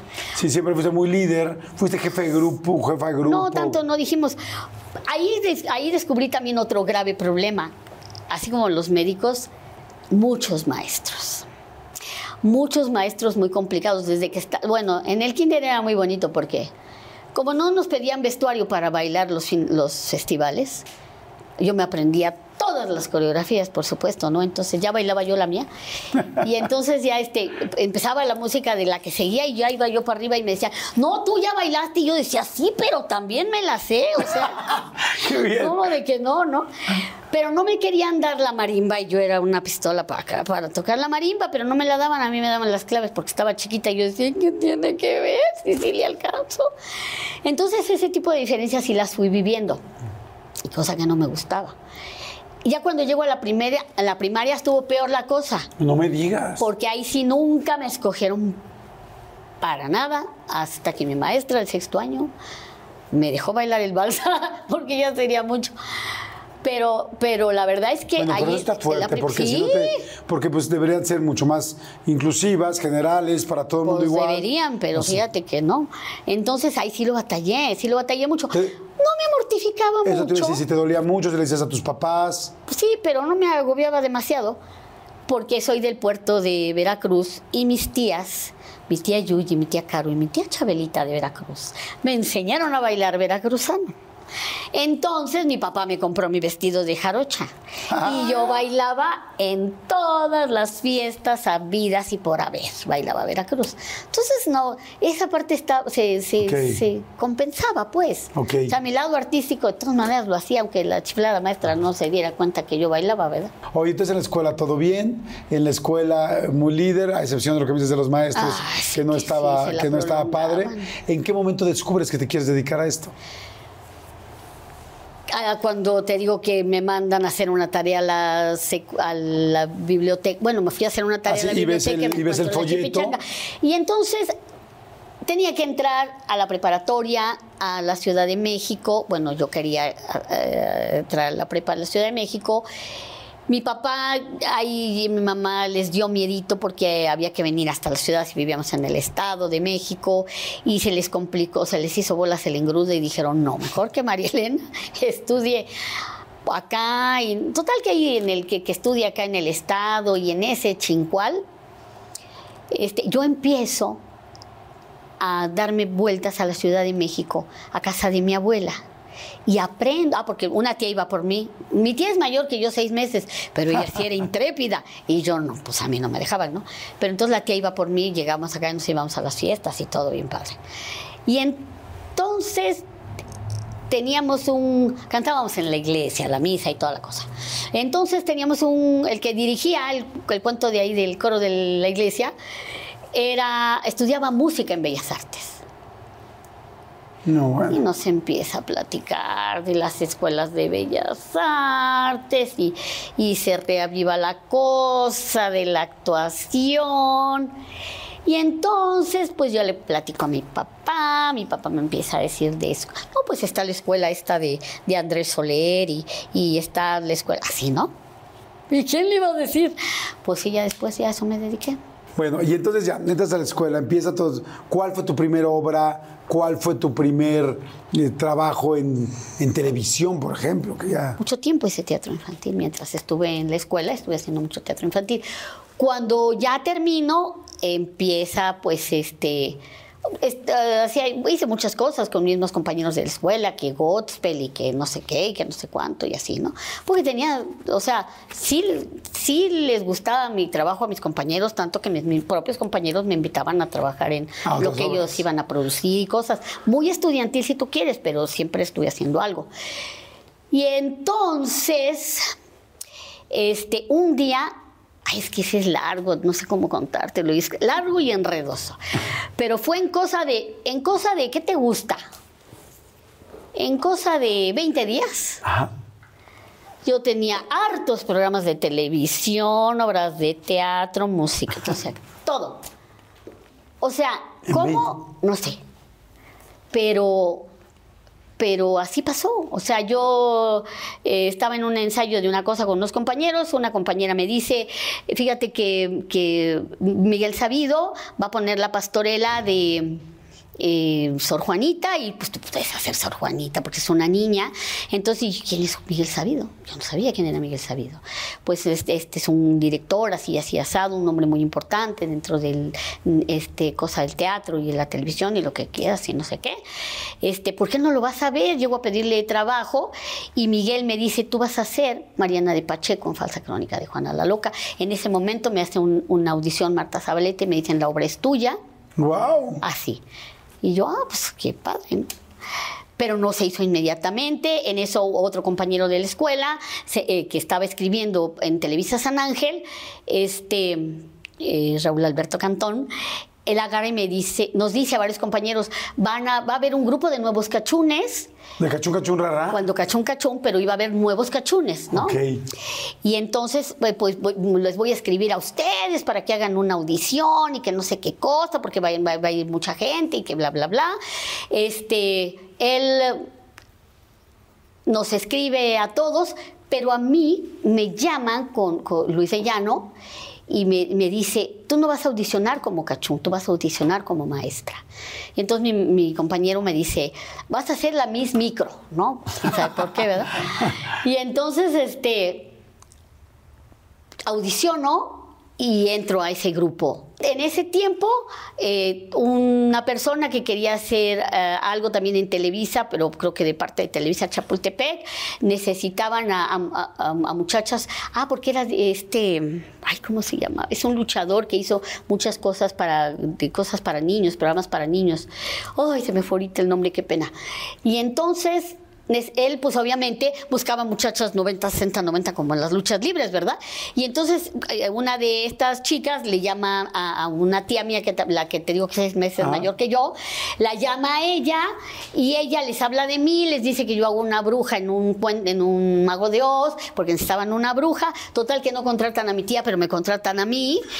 y, este, y entonces eh, empiezo a hacer unas cápsulas ahí con ellos, pero había que hacer el doblaje. En el doblaje conozco a Zoila Quiñones. A Zoila Quiñones le habían ofrecido hacer este Wow. Tijerita la reporterita, pero ella no quería ser Tijerita la reporterita en el programa de Pati Chapoy cuando empezó eh, en Televisa Ajá. con Humberto Navarro en Canal 4. Entonces ella no quería hacerlo porque no era de moda que alguien se pusiera a hablar y menos de un compañero, ¿verdad? Entonces ella dijo, no, pues yo no quiero, pero pues voy a, pro- a proponer esta niña. ¿Por qué no vas a hacer una audición? Y entonces yo dije, yo, ¿para qué chiflados voy a ir a hacer la audición si yo ya voy a entrar a nuevos cachunes, Ajá, ¿no? claro. Y para esto vivía yo en casa de una tía porque para poder entrar, para poder estar en San Ángel yo no podía venir desde Coacalco, ¿no? Y entonces atravesándome Miramontes me caigo. No. Se me rompe el pantalón, sangre, todo la cosa. Un tráiler aquí dije, ojalá me haya visto que me caí, si no se va a No arrancar me y me va a aplastar. Y la gente parada en el semáforo así como, ah, qué bien, ¿no? Pero nadie fue a recogerme. Pues ya me levanté como pude, dije, ¿cómo voy a ir a, la- a- a las mentadas clases a San Ángel? Con todo así el- toda dada la la desgracia. rodilla, y entonces me regreso a casa de la tía, me arreglo y dije, bueno, ay, hoy era la cosa de, de que querían que hiciera yo audición para la tijerita, la reporterita, pues voy a ir a hacer la chiflada audición, ¿no? Llego y me dejan entrar y esto y lo otro. Me estaban terminando de grabar mi secretaria, me sientan en un escritor, me di chismes de artistas y yo que no veía tele porque la, porque la antena no, no, no había antena en el cerro. Pero no te dan un guion o algo No, así. nada, ni más, tú inventa ahí lo que quieras. Y entonces pues yo dije, pues de los que más sonados, que era este Lucerito, este mm, Pedrito Fernández, y me inventé cualquier cosa, cosa que siguen haciendo, ¿no? Entonces, Across America, BP supports more than 275,000 jobs to keep energy flowing. Jobs like building grid scale solar energy in Ohio and producing gas with fewer operational emissions in Texas. It's and, not or. See what doing both means for energy nationwide at bp.com slash investing in America. The legends are true. Overwhelming power! Sauce of destiny. Yes! The most legendary sauce has arrived as McDonald's transforms into the anime world of WickDonald's. The greatest flavors unite in all new savory chili McDonald's sauce to make your 10-piece Wick Nuggets, fries, and Sprite ultra-powerful. Unlock manga comics with every meal and sit down for a new anime short every week only at WickDonald's. Ba-da-ba-ba-ba, go! At participating McDonald's for a limited time while supplies last. Cosa que es normal en los cosa que es espectáculos, normal, ¿no? ¿no? Entonces, pues quedó perfecto. Para cuando terminé, varias personas se acercaron con Zoila y le dijeron, ten, aquí está la tarjeta de fulano y la de sutano y no sé qué, y si no la quiere Humberto, se puede ir con Perengano y con no sé quién y que no sé qué cosa. Total que llego con el señor Humberto Navarro y el señor Humberto Navarro, yo no sabía quién era Humberto Navarro, ni que era vicepresidente de Televisa, ni nada, ni que tenía 13 programas al aire, nada. Guau. Y sale y dice, a ver, hágame un contrato para Elenita de 18 programas. Y luego, fírmeme, Elenita, mire que quién sabe qué cuánto. Y se hinca el señor. Ay, si yo lo platico, les digo que no me van a creer. Pero el señor Humberto Navarro estaba hincado y me decía, fírmeme, Elenita, ándele, fírmele. Y yo le decía, no, es que fíjese que mire. Te digo lo de cachún. Yo ya voy a entrar a Cachón, Cachón, Rara, bueno, a los nuevos cachones y yo, no se preocupe, mire, vamos a grabar mañana. O sea, vamos a grabar O sea, de un día para otro. Mañana, sí. Y entonces, ¡No! ¿ha, ha visto usted más a prisa con la risa? No, no se preocupe, nadie ha visto más a prisa con la risa. Así que usted, este, fírmele que no sé qué. Y, y si no le gusta mi programa, se puede ir. ¿Le cae? Le dije a Humberto Navarro, ¿le cae? Y me dijo, me cae, Elenita, usted fírmele. Ah, pues ahí te voy. Y entonces grabamos sábado y grabamos domingo, era viernes.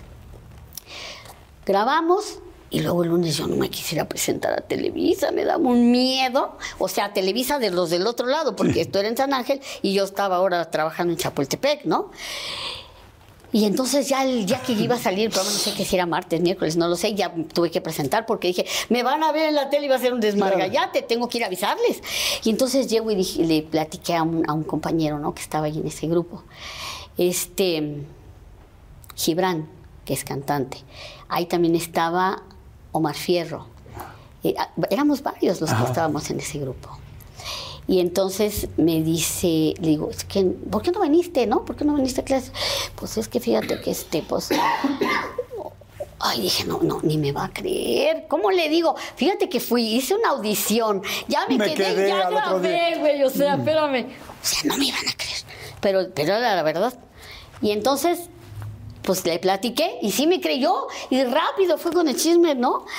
Y entonces me mandó llamar Luis de Llano y me dijo, es que fíjate lo que hiciste, tú eres muy buena actriz y ellos te van a encasillar y te vas a convertir en el Tata o en el Comanche o en el no sé qué y tú puedes hacer muchos personajes porque eres muy buena actriz, date cuenta, date cuenta qué error. Y yo, error, error, error.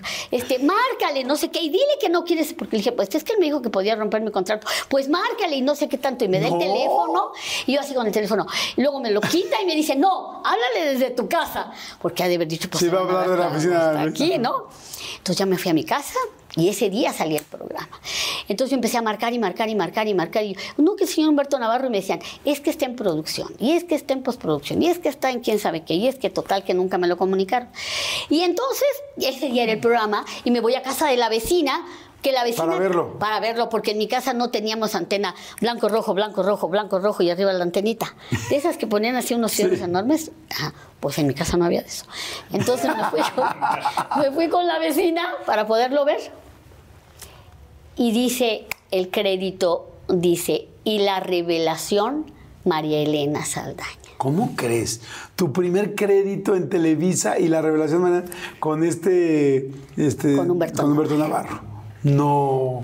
Con, con Rafa Inclán, con Guillermo Rivas, con un gran elenco, ¿verdad? De picudos. Entonces ya llegué a mi casa después de eso, del programa.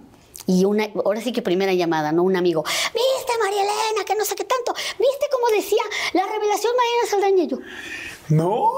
Y entonces cuelgo, segunda llamada, otro amigo. María Elena, es que viste, quédate ahí, quédate ahí, que no sé qué tanto. Tercera llamada. No, y le hablo de la oficina del señor Humberto Navarro. Que Se lo voy a comunicar. Se lo voy a comunicar y yo. Muchas gracias. Este, ah, Elenita, ¿qué pasó? ¿Está contentita? Este, que me estuvo buscando toda la mañana, ¿verdad? Sí, señor Navarro. Este, ¿Qué me dígame, quería decir? ¿qué, qué me quería decir? Que muchísimas gracias. Ay, sí, claro. Por supuesto. Entonces ya no entraste a Cachunga Ya no entré. Te quedaste con él. Y ya hice más a prisa con Larisa, cosas de casado, salón de belleza, mi secretaria, las solteras del dos, todo eso hice No. con Humberto Navarro. Oye, ¿cómo nació la güereja? La güereja, ah, pues de un chiste que me contó mi hermana, todavía ni actuación, na- ni estudiaba actuación, pero mi hermana llegó con la novedad de un chiste de una niña que quiere, ah, que, que- que- que el papá la obliga a que diga una recitación. Y la niña empieza a, a recitar y se le va olvidando y se le va olvidando porque quiere ir al baño. Entonces mi hermana llegó con la novedad del chiste y yo lo hice de mi propiedad. Y entonces siempre lo hacía, lo hacía, lo hacía, lo hacía. Luego ya estudié actuación y ahí en la escuela dije, dijeron, a ver, ¿qué saben hacer? No, pues uno tocaba la guitarra, otro cantaba. Y yo dije, ah, pues yo me hacía un chiste buenísimo, ¿no? Y entonces pues yo hice ahí a ¿Cómo se llamaba la muñeca? Mariquita Pérez se llama. Mariquita Pérez. y está registrada como tal, Mariquita Pérez, la oreja. ¿Ah, sí? Ah, claro. O sea, la güereja tiene Yo un nombre que es Mariquita Pérez. Que era un conflicto porque pues como lo empecé a hacer con Benito Castro, entonces pues ya a Genjo le quitó lo de Mariquita Pérez.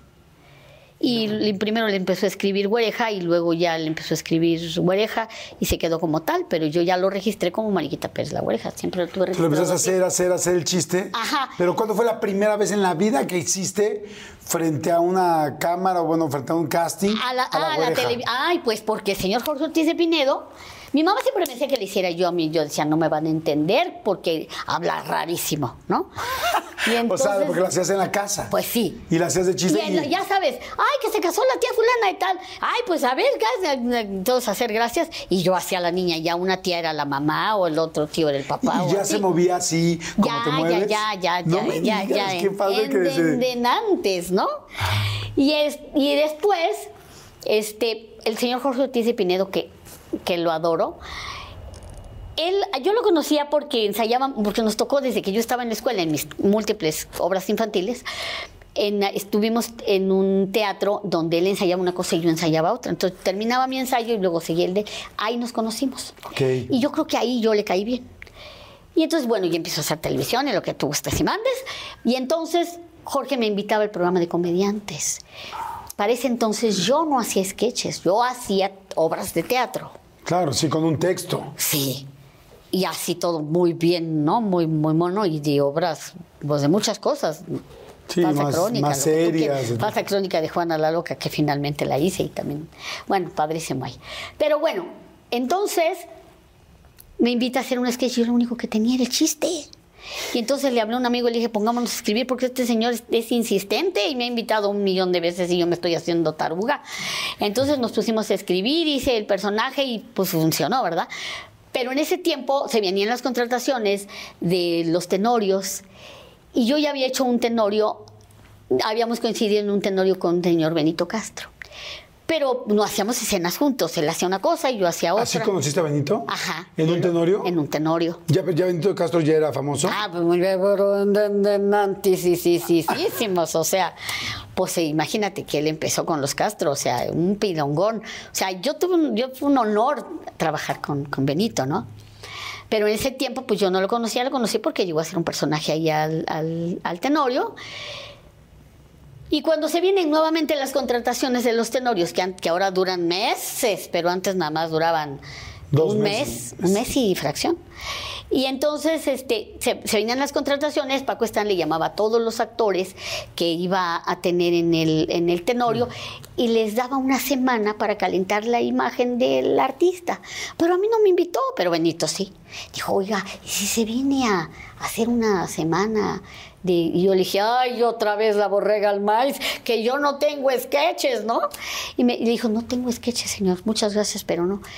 Yo nada más tengo un personaje de una niña que acabo de hacerlo en el personaje, eh, lo acabo de hacer con Jorge Ortiz de Penedo. No, si ya lo hizo ahí, aquí ya no. Ay, dije, es el único que tengo, espérenme, denme chance, ¿no? Y entonces hago el, el primer día, lo escribe a Genjo de una señora que traía al, mandil man- al marido mandilón. Y bueno, hicimos el sketch. El segundo me dejan hacer la niña y obviamente yo le digo a Benito, usted lo único que tiene que hacer es ser insistente en que yo haga el, el- que yo diga la recitación y yo a que no hasta que ya salgo corriendo porque quiero ir a hacer del baño, ¿no? Porque hacía el chiste. Así de eso se trataba y ahí se remataba, ¿no? Y bueno, O sea que Benito Castro sí fue pues el primero, después de Jorge Ortiz de Pinedo, que, del- que- del- que- en el que- programa de televisión, sí. Que porque fue no, con la porque oreja. el sketch no lo hice con Jorge, lo hice con mi amigo este que me ayudó a escribir los otros dos o tres sketches que Pero hicimos. Benito, o sea, sí Pero ese empezó, o sea, como que nació junto con la oreja en la tele. Sí, de alguna manera sí. Qué interesante. Y entonces ya el otro día me escribo, porque ya iba a ser la semana, como todos los comediantes, Ajenjo me habla a la casa y me dice, ¿sabe qué? Le voy a seguir escribiendo para su niña. Ah, está bien, para que llevara yo vestido de niña, ¿no? Y entonces ya llevo yo con vestido de niña y así fue el miércoles y así fue el jueves y así fue el viernes y así fue otra semana y otra semana más hasta que pues ya me tenía que ir, ¿verdad? Y luego ya me fui yo hacer otras cosas. Ah, pues ya, uy, ya, espérate, después de esas tres semanas me ofrecieron centro nocturno y toda la cosa, ¿no? Y yo que ni siquiera tenía sketches, pero yo dije que sí. ¿Me tiene sketches? Sí, ¿cómo no? Este, y, ¿y tiene músicos o, o- pistas? Dije, yo músicos va a ser un desmadre. Dije, no, tengo pistas. Ay, ¿cuánto cobran? No, pues tanto, ¿cuántas gente son? Somos cuatro.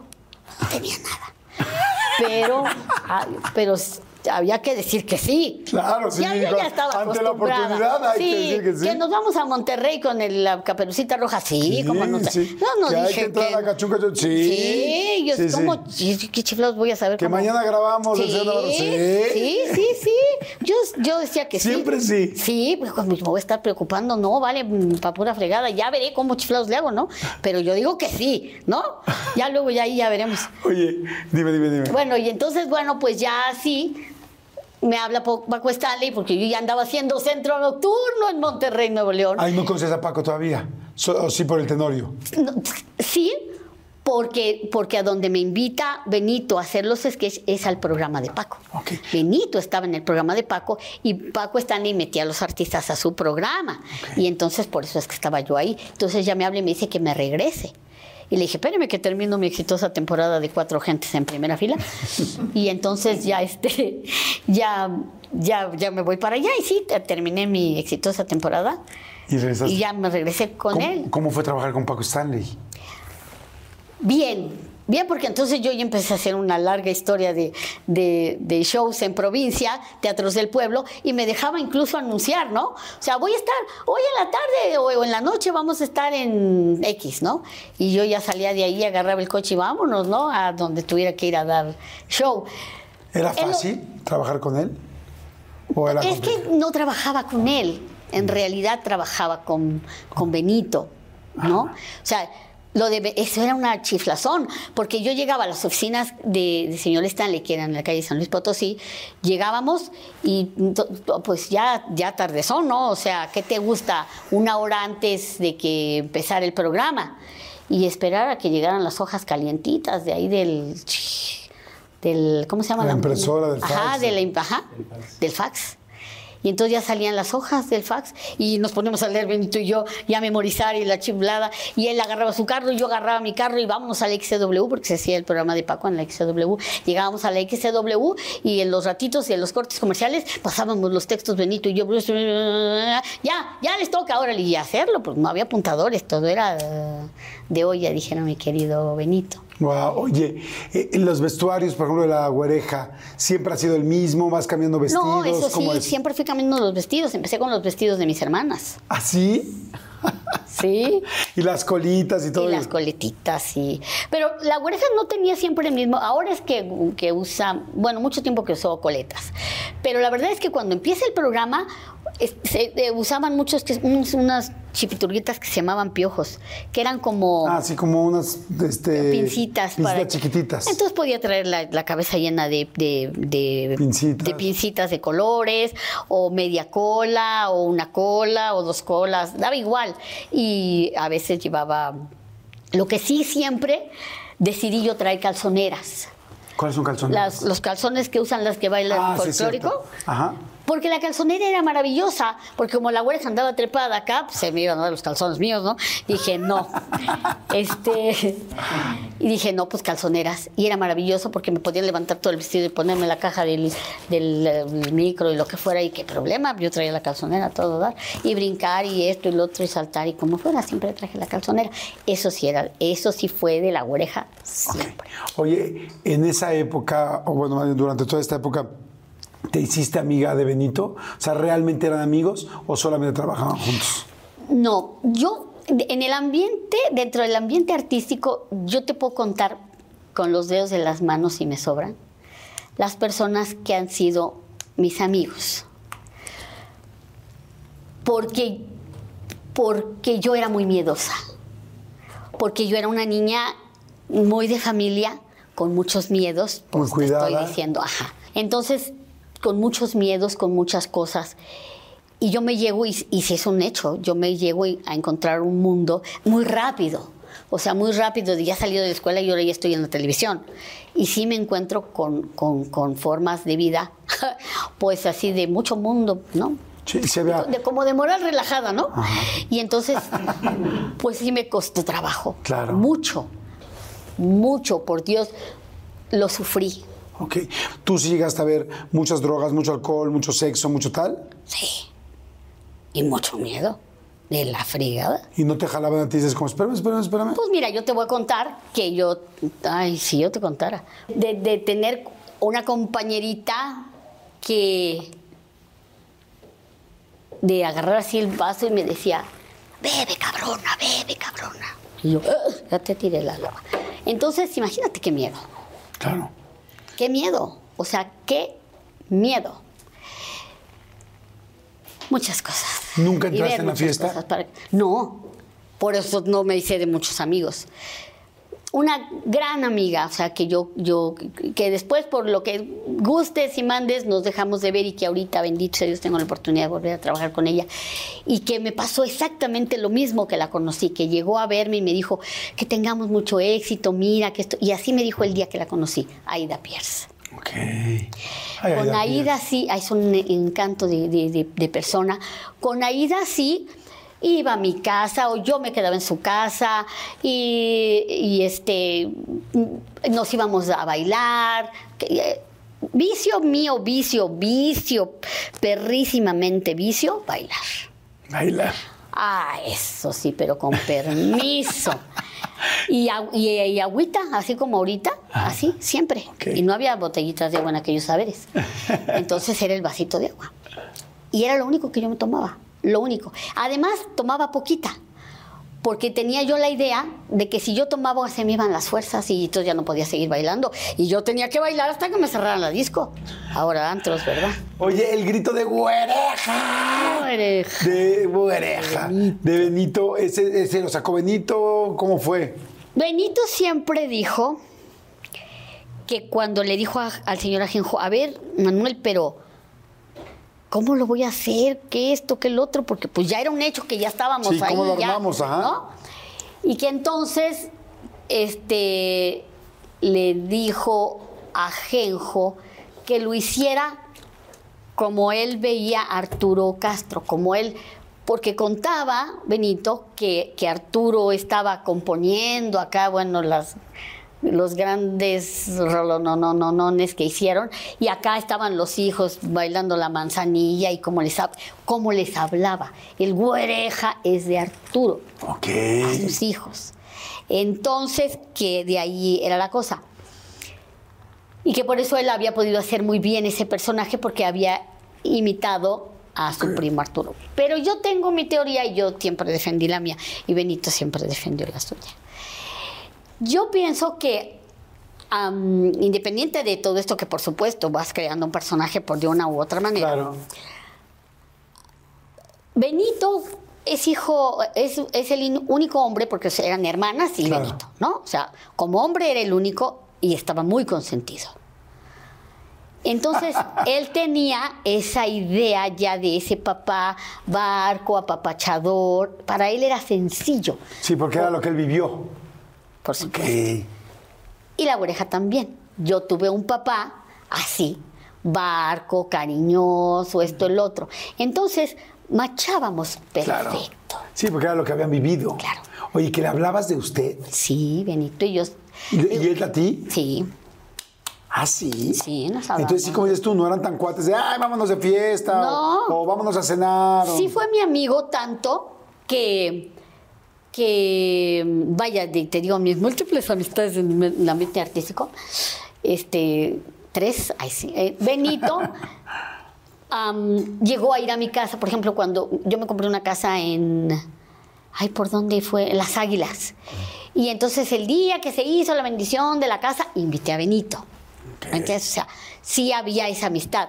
O que vamos a poner una obra de teatro y no sé qué tanto, y que y ya iba su esposa, iba Débora, iba Debbie chiquita, y este, y llevaban cosas inclusive de su casa para el árbol de Navidad del- de, la de, la, de, lo- de la obra, ¿no? Ah. Que íbamos a hacer de Navidad, y ya llevaban cosas, y que luego, pues mi hermana tenía una niña de la edad de, de mi hija y de Debbie, y pues ya se iban las tres a casa de mi hermana, y ahí, ella a dormir, y ahí se estaban, ¿no?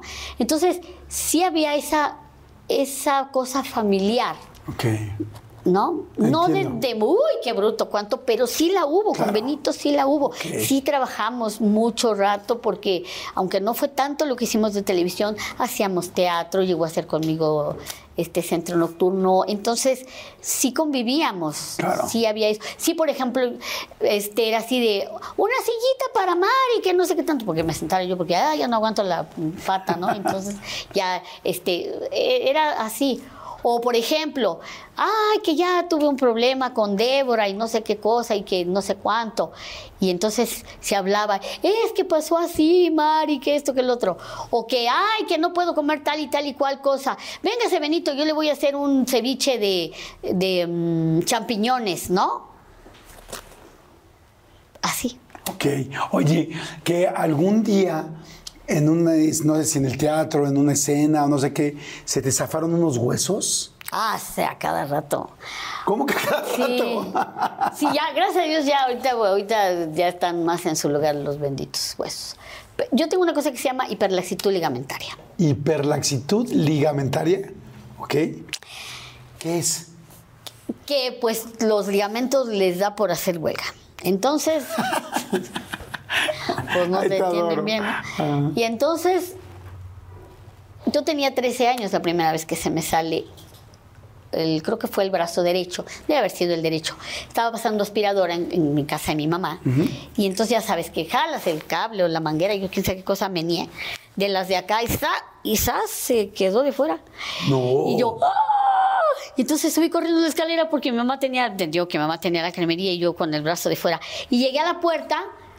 Y ya sabes que en tiempo de no sé qué lluvias, no sé qué, a las puertas les da por astorarse.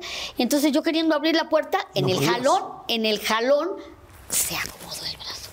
Ay, dije, qué padre, ya pues ya quedó. A partir de ahí, larga carrera de brazos salidos. No. Una vez haciendo un infantil, tenía yo que brincar de una cerca.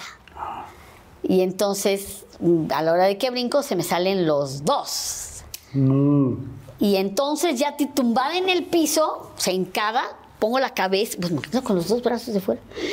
Puse la cabeza en, la- en el, en el- en el escenario y a jalarle y duro y todo hasta que me ¿Cómo lo crees? pude ¿No te duele? Sí, duele un chorro. Pero, Sí. ¿y, y qué te dice el doctor? Que sí es normal que tú te lo puedas Pues ya de ahí el- de varios médicos, ¿verdad? No, que mire, que una operación y que fue y que vino. Y yo dije, si yo me los puedo acomodar solita, ¿para qué me quieren operar? es que va a llegar el día en que no va a poder acomodárselos y va a ser un problema. Bueno, Dije, pues ese día ya- veremos. Ese día veremos.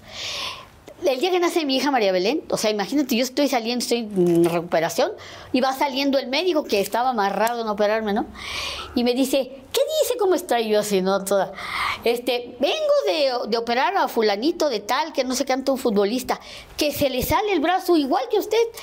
Pero ya ve, un día no se le pudo acomodar y te lo, te lo tuve que operar ahorita. Dije, ah, pues, pobre del hombre, ¿verdad? Pero a mí nunca me los operaron. ¿Eres, es- eh, ¿Tienes buena salud? Pues yo digo que sí, dentro de lo que cabe, sí, sí, tengo ese problema de, de- de- de mis huesos, todo eso. Me ha, cos- me ha, pues sí, ha sido problemático, pero el colágeno fue para mí maravilloso. Claro.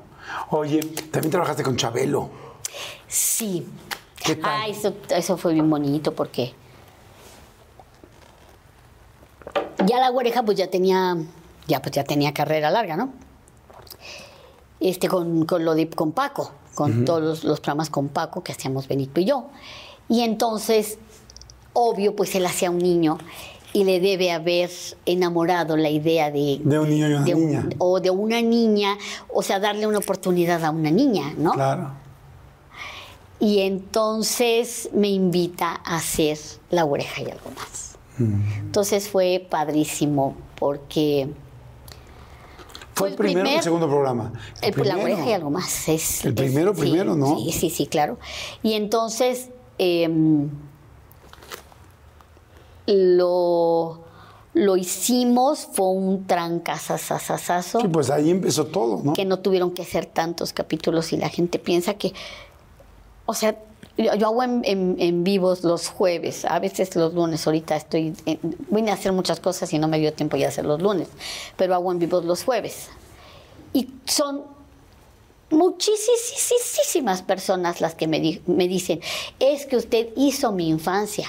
Es que yo digo, pues qué infancia tan corta, porque la neta, No fueron tantos. ¿Cuánto ti- ¿Cuántos capítulos o episodios habrán sido? Pues fueron 52 de la oreja y algo más. Y del otro deben haber sido 35, o sea, Sí, 80, un 80. poquito más de, De un año y medio. ¡Wow! Pero se iban repitiendo y no Claro. sé qué, y acá, y allá, y, No, y más y todas las vez. presentaciones en programas específicos, tal. Y luego los grababan y los vendían en Tepito y así, ¿no? Ya sabes. y entonces era padre porque había, eh, bueno, hay todavía a la fecha, ¿no? Personas que digan, es que a mi hijo le encanta y el hijo tiene cinco años. Y yo digo, ay, ¿cómo no? Pues es que, es que yo tengo los videos, es que yo, imagínate que no hay, no existe una palabra más allá que gracias Claro. porque es, es impresionante. Hay muchas, muchísimas ocasiones, muchísimas, en que yo lloro siete cubetas de lágrimas en cada en vivo cuando oyes todo lo que te dicen, de todo lo que la oreja Claro. dio. ¿Y en el en vivo haces a la oreja? A veces, bueno, porque me dicen, ay, diga papidingo, ¿no? Ah. O este, así, pero no, no precisamente hago la güereja. Oye, y en la calle, en la calle la gente te dice güereja. Güereja. No me la, digas. La primera vez que me dijeron güereja, mi mamá dijo, ay, ese viejo igualado, ¿por qué te dice güereja? O sea, no nos caía el 20 de que el personaje ya le estaban diciendo güereja Ah. y que obviamente pues ya la gente me iba a conocer como güereja. Entonces, Pero hoy en día- hoy en día la Ah, gente te dice sí, güereja. Sí. ¿Cómo te dice? Señora, Eh. pase. Pase, señora güereja, ah, por señora favor. güereja, sí, claro. ¿En serio, Sí. señora güereja? Sí, señora Es la señora güereja. güereja que viene a su Sí, cita señora. con el ginecólogo. Que pase, por favor. Sí, ¿En sí, sí, serio? puedo ser la señora güereja, claro. Una de mis hermanas de plano es así, se la bañó, porque para ella y sus hijos soy la tía güereja. ¿Ah, sí? Es que esa, habló tu tía güereja. Ay, dice, espérame. O sea, tía güereja, ¿no? Qué linda. Oye, te, bueno, te casas, este, tienes a tus dos hijos, Ajá. ¿no? Eh, ¿Tenías muchas ganas de ser mamá? ¿Cómo fue ser mamá? ¿Cómo fue la primera impresión de ser mamá? No, pues yo creo que este, pues sí me daba rete harto miedo, ¿verdad? Pero después de que nace mi hija Belén, este, dije, ay, qué ¿De cuándo yo debí de haber sido mamá? Es algo bien bonito, algo bien padre.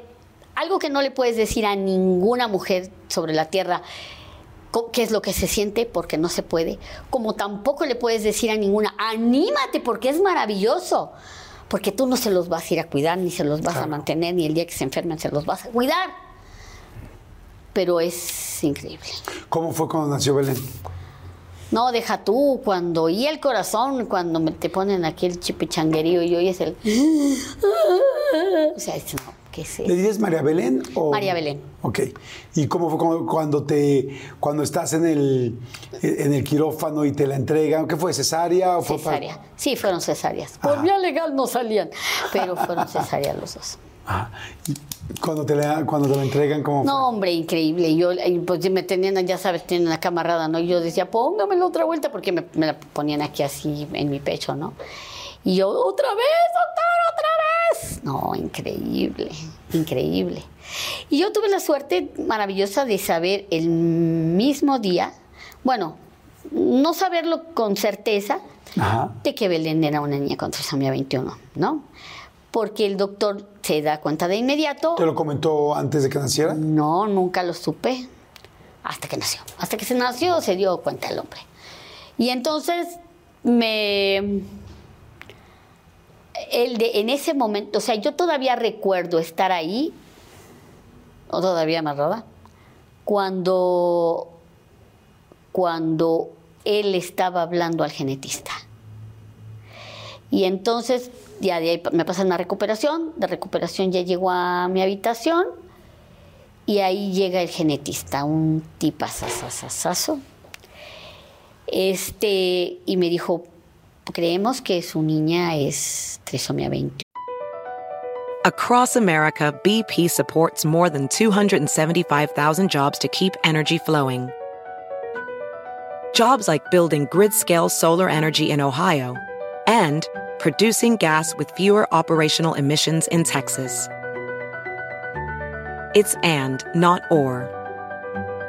See what doing both means for energy nationwide at bp.com slash investing in America. The legends are true. Overwhelming power! The Sauce of destiny. Yes!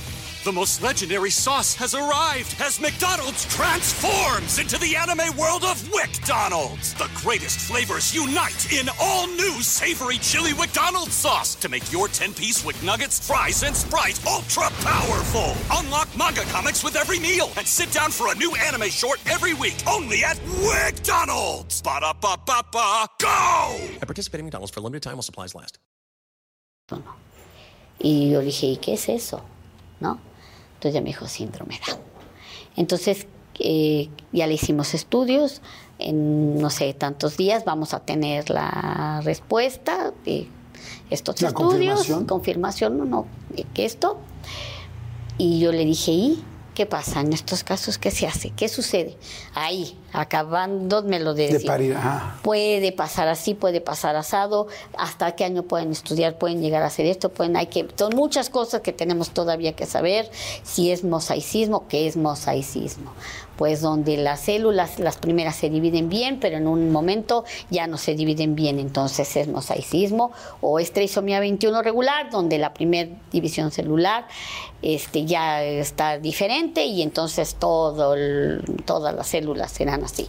Pero eso no lo sabemos. ¿Y qué se puede hacer? Puedes estudiar esto, puede hacer otro. Como todas las personas, como todas las personas de esta tierra, pueden tener facilidades para esto, para el otro, para aquello, para aquello, pero como cualquier ser humano, Depende de sus padres. Ah, ok, gracias. Bueno, mire, ya me voy, pero yo regreso hoy a las 10 de la noche si usted quiere. Claro que sí, venga a las 10 de la noche. Yo creo que lo dejé de ir a la 1, 2 de la mañana, no sé, pero yo no me cansaba de preguntar y preguntar y el tipazo increíble dándome razón. Y sí, cabal, a los eh, dos, tres días ya supe que era tri- trisomía 21 regular y pues que había que chambear, ¿no? Y a chambear. O sea, hoy por hoy mi hija estudió algo de cocina, esto, el otro, acá, allá en, en escuelas normales de chefs, ¿no? Y yo te digo que hace unos meses, bueno, qué sé, yo creo que ya como un año, me dio un vértigo bruto. Y la que me subía de comer era Belén, y la que cuando este, me tenía que llevar el cómodo me lo llevaba Belén.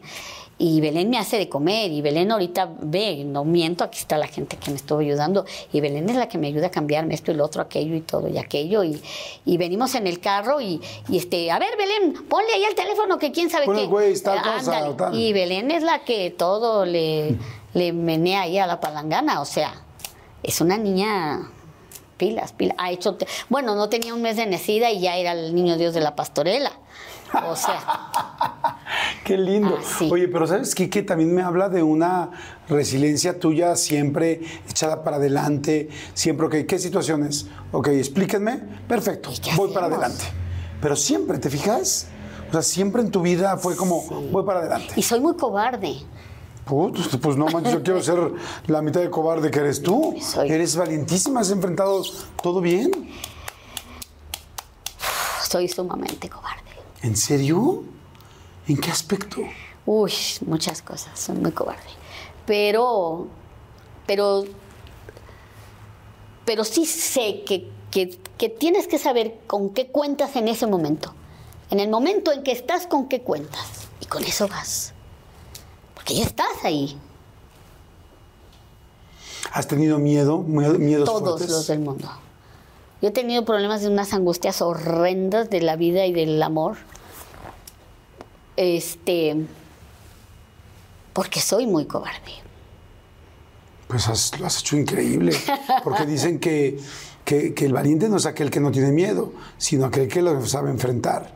Porque miedos tenemos todos, pero no todo el mundo tiene los pantalones para enfrentarlo y sacarlo adelante. Y tú Pues has, lo has sacado adelante. Pues a lo mejor sí, ha sido así. Luego tienes a Felipe, Luego tengo a Felipe. luego tienes a Felipe, tus dos hijos. Ajá. Este, hoy eh, tienes pareja, no tienes pareja. No, bendito sea Dios. ¿Ya no quieres tener pareja? Ay, no. O si quisieras. No, no, no. Mira, ahí está, la verdad, hay esta parte en donde sabes que tienes que resolver la vida.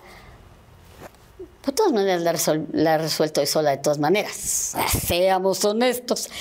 Entonces, si de todas maneras la tuve que resolver sola, ¿para qué carancho te metes en una bronca de esas? Hoy yo puedo decidir a dónde voy, a qué hora salgo, a qué hora entro. Este, que, que, oye Felipe, fíjate que, por ejemplo, este fin de semana pasado, fíjate que este, me invitó la hija de Freddy a ver la, eh, la obra donde está y, este, y también este, me invitaron a ver Vasolina, no sé qué. Vente a México, ¿no?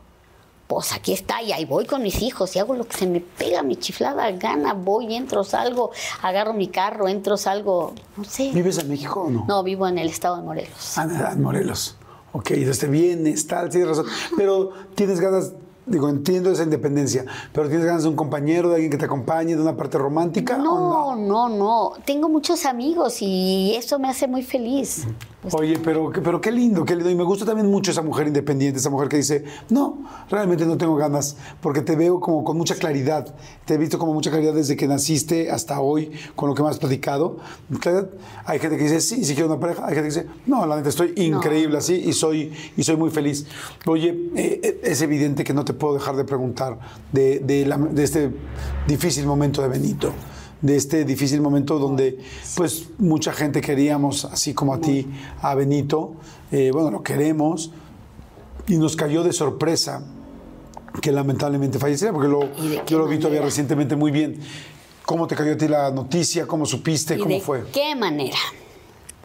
Mira, este, tú sabes estás haciendo una temporada de teatro, de televisión, te ves, de repente termina eso y pasa muchísimo tiempo y no te vuelves a ver, te vuelves a encontrar por alguna razón, bla, bla, bla.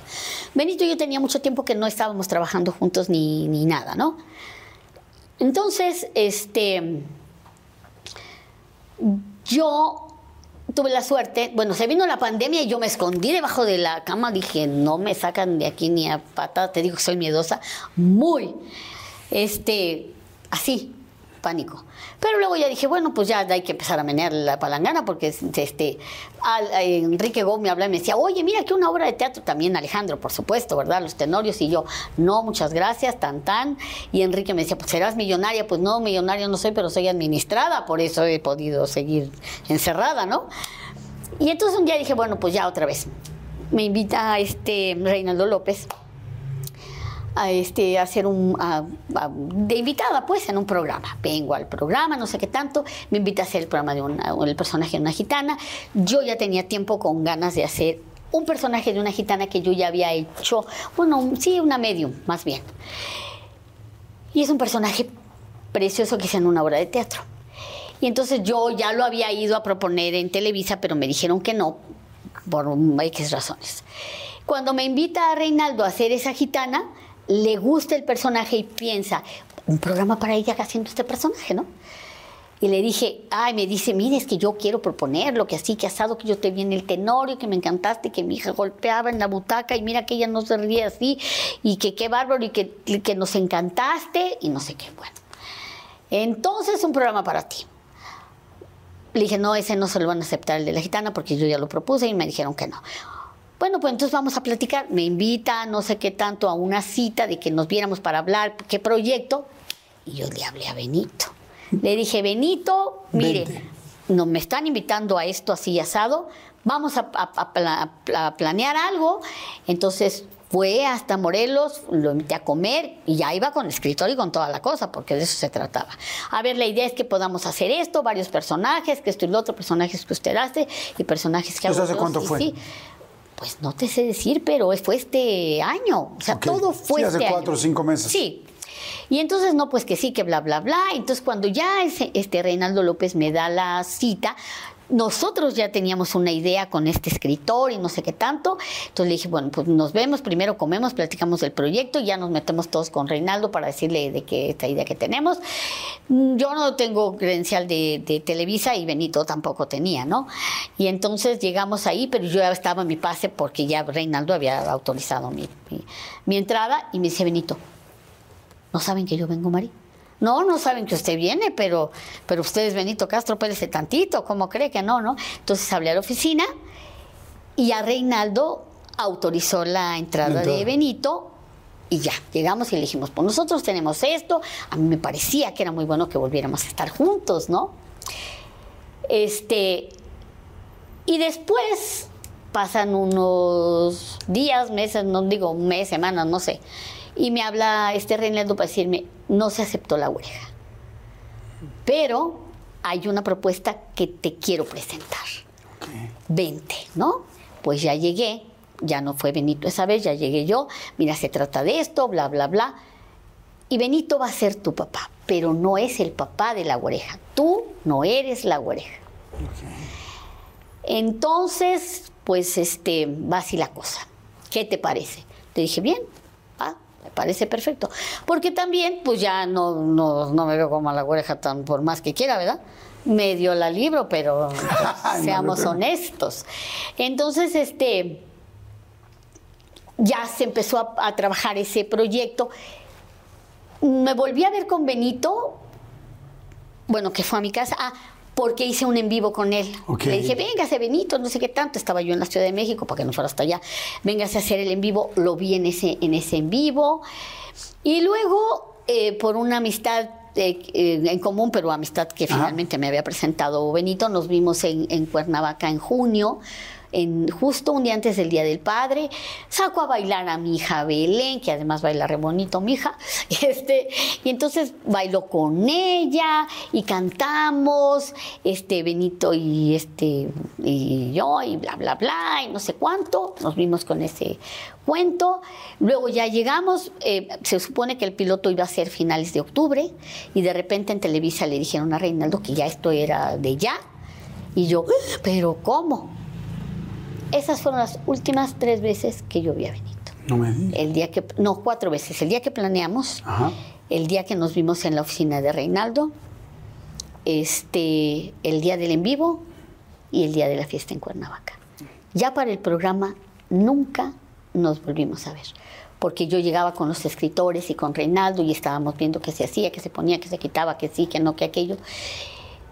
Y, y ya esa era mi, mi- mi- mi- mi onda con Televisa, pero ya nunca hablé con Benito, ya no volví a hablar con él. Hasta. El día de la lectura, el día de la lectura que, que se hizo, Benito estaba en Los Ángeles. Por eso él no llegó y me dijeron, pero no te preocupes porque él va a estar en la mañana para el programa. O sea, para cuando van a grabar. Para cuando íbamos a grabar. Reinaldo dijo, vamos a estar dos días, sé que lo podemos hacer en uno, pero que hay que irnos con, con calma para hacerlo muy bien. Vamos a irnos en orden. En orden, la primera escena era de Benito.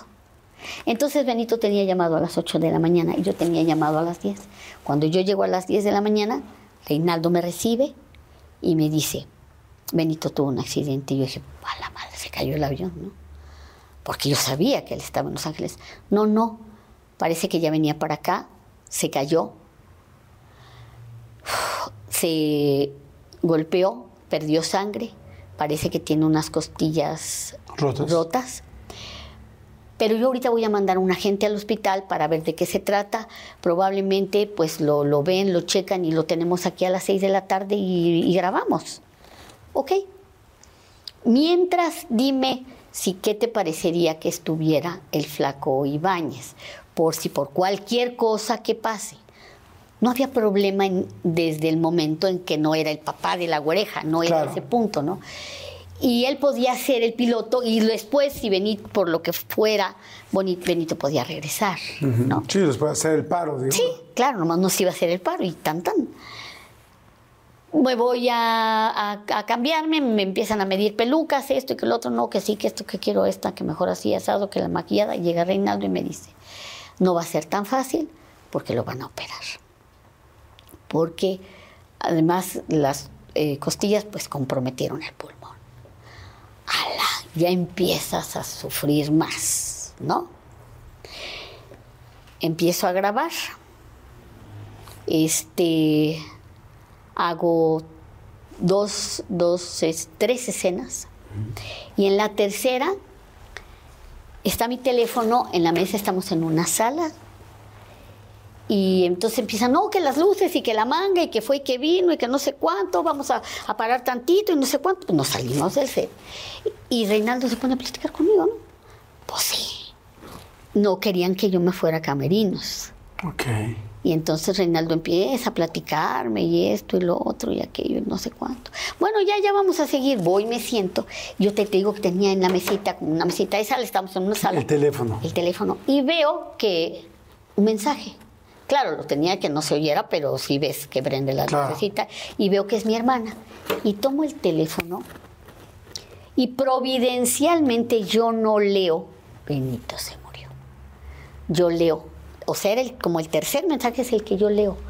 Mi cabeza no lo quiso leer, no lo quiso ver, no lo quiso entender, no lo no quiso, o, o- o por, no sé por qué, pero yo nada más veo cómo estás. Y entonces empiezo a escribirle. Este, Bien, aquí grabando. bien, estoy aquí grabando, pero ¿qué crees, Benito? Se cayó y se rompió las castillas. La otra me está diciendo que se murió. Y yo le estoy diciendo, fíjate que pasó esto y que pasó esto. Sí, porque no leíste los mensajes anteriores. Entonces dicen, la producción piensa, ya valió para pura fregada. Esta- alguien se lo va a decir a fuerza. Y entonces dicen, van con la tabla, ya sabes, no, 5, 4, 3, lo que tú quieras, acción y hacerle al tarugo, yo creo, ¿verdad? Porque lo que querían es que yo dejara el teléfono. Sí, sí, sí. Distraerte. Y entonces que no quedó y otra vez y la matatene, lo que tú gustas, la cosa es que terminaran de arreglar en lo que, para que yo no viera qué onda. Hasta que termino, termina la escena y ya se sienta Reinaldo, como él no sabía si yo, ha de haber dicho qué, qué sangre tan fría de la mujer, ¿verdad? Si es que ya sabe cómo no, Claro. no puso No emoción ninguna, ¿no? Pero entonces llegó y me dijo, ya sabes, por si acaso yo lo había leído. Le dije, ¿qué? Benito murió. No, no, no. Yo me acuerdo que lo único que le decía era, no puede ser. Le decía, no puede ser, no puede ser, no puede ser. Es que no puede ser, es que no puede ser. Y le, y le dije, ¿y sabes qué es lo peor? Que yo ya lo sabía. Y yo ya tenía un tiempo antes, eso yo no, no creo que no lo he platicado, pero ya tenía tiempo antes que yo pensaba. Yo alguien me, mucha gente me dijo el día del velorio me dijo Benito estaba tan contento, Benito estaba tan contento, pero es una realidad que yo a Benito lo veía triste. Ok. Y entonces yo decía, ten- a lo mejor por eso eso es lo que me llama a decir, vamos, voy con Benito, vamos con Benito y que Benito haga algo y que Benito... Sí, es decir, porque Además tú tenías un ah, sentimiento eh, un- de quiero verlo, quiero acercarme, Ajá. quiero ayudarlo. Algo, era un algo, un algo, un algo, un algo. Bueno, caramba, yo decía, yo pensaba mucho en una fotografía que yo ahorita tengo en mi Instagram. Es una foto que nos toma un técnico cuando estábamos haciendo el sirenito. Terminamos la escena que él ni hacíamos la oreja y el papiringo. Él hacía el quinquín y yo hacía la monja. Y entonces vamos caminando de, va de espaldas Vamos Benito y yo y nos tomaron la foto. Y atrás está la foto, está la luz de un camerino. Ajá. Bueno, de la entrada a camerinos. Y entonces va caminando, es Benito quien va caminando a la luz. Y entonces esa foto me daba y me daba vueltas y me daba vueltas y me daba vueltas. Y ese día le dije a Reinaldo y yo, ¿sabes qué es lo peor? Que yo ya lo sabía, le dije. O sea, lo presentías. Sí. Y fíjate qué feo. Bueno, pues ya de ahí ya no, obviamente ya no se grabó nada y yo ya me fui para mi casa. Uf, qué fuerte. Y lloraba y lloraba y lloraba y lloraba y lloraba y no podía entender ni podía creer lo que había pasado. Y este y después de eso al día siguiente a la hora de que yo llego a grabar la primera escena que tenía que grabar es el papá de, bueno, de este personaje ahora en el hospital, Uy, no juegues. con, con suero, con esto, con lo otro, Qué fuerte. así de ese tamaño. Y entonces, horrible, Claro. horrible, horrible, horrible, horrible, horrible. Ya no era Benito, estaba el flaco Ibáñez, pero pues tu cabeza Claro, sí, te imaginas a Benito ahí sentado y sabiendo, acostado, perdón, y sabiendo que quizá un día antes estaba así. Sí. Por eso es que, por eso es que para Reinaldo era, era decir, no importa, si vemos que, que Sí. no hay problema puede venir, porque iba a estar acostado en una cama. Y la siguiente escena era donde está en rehabilitación y llegamos en una silla de ruedas. No había problema. Sí, lo podían sacar. Y una vez que te enteras de todo esto y que llegas a tu casa, No, ¿qué pues, sentiste? No, pues te digo, era llorar y llorar y decías. Bueno, mi hijo me habla por teléfono y era un mar de lágrimas. A Belén no le dije. A Belén no le dije, por supuesto, hasta después. Pero era un llorar y llorar y llorar y llorar. Y, y mi hijo lloraba. Y además, ¿sabes qué? Es esta parte en donde te das cuenta que, que la vida no la. No de, ay, qué pendes. De menos de un hilito. Sí. Sí, sí, Que sí. la vida es así. y que entonces sí tienes que saber que todo lo que hagas y que, que cada mañana pues le digas a la gente, que tienes que decirle a la gente lo que la quieres, lo que la admiras, lo que no te gusta, tratar de estar bien, porque no sabes a qué horas, porque no sabes cuándo. Bueno, ahora, bueno, con Belín, pues a todo dar, porque la- estoy con ella siempre, pero con Felipe, buenos días, mijo, no sé qué, buenas noches, mamá, ¿qué tal? ¿Cómo va tu día? O sea, claro, Claro. Sí, sí, sí. Oye, ¿y pudiste, pudiste hablar con él después de que falleció? Mandarle un mensaje. Hay personas que cuando alguien fallece, uno platica con la persona por última vez, aunque ya no esté físicamente aquí. Pues mira, en la hora de que llegué, bueno, ya llegué en la noche al velorio, mm, me acompañó mi hermana y mi cuñado. Y entonces yo estaba muy lejos del ataúd, pero fue Enrique, go. Me dijo, ¿quieres ver a tu papiringo? Le dije, sí, sí, Enrique, vamos. Me puse un banquito, obviamente, porque estaba muy alto. Y lo pude ver.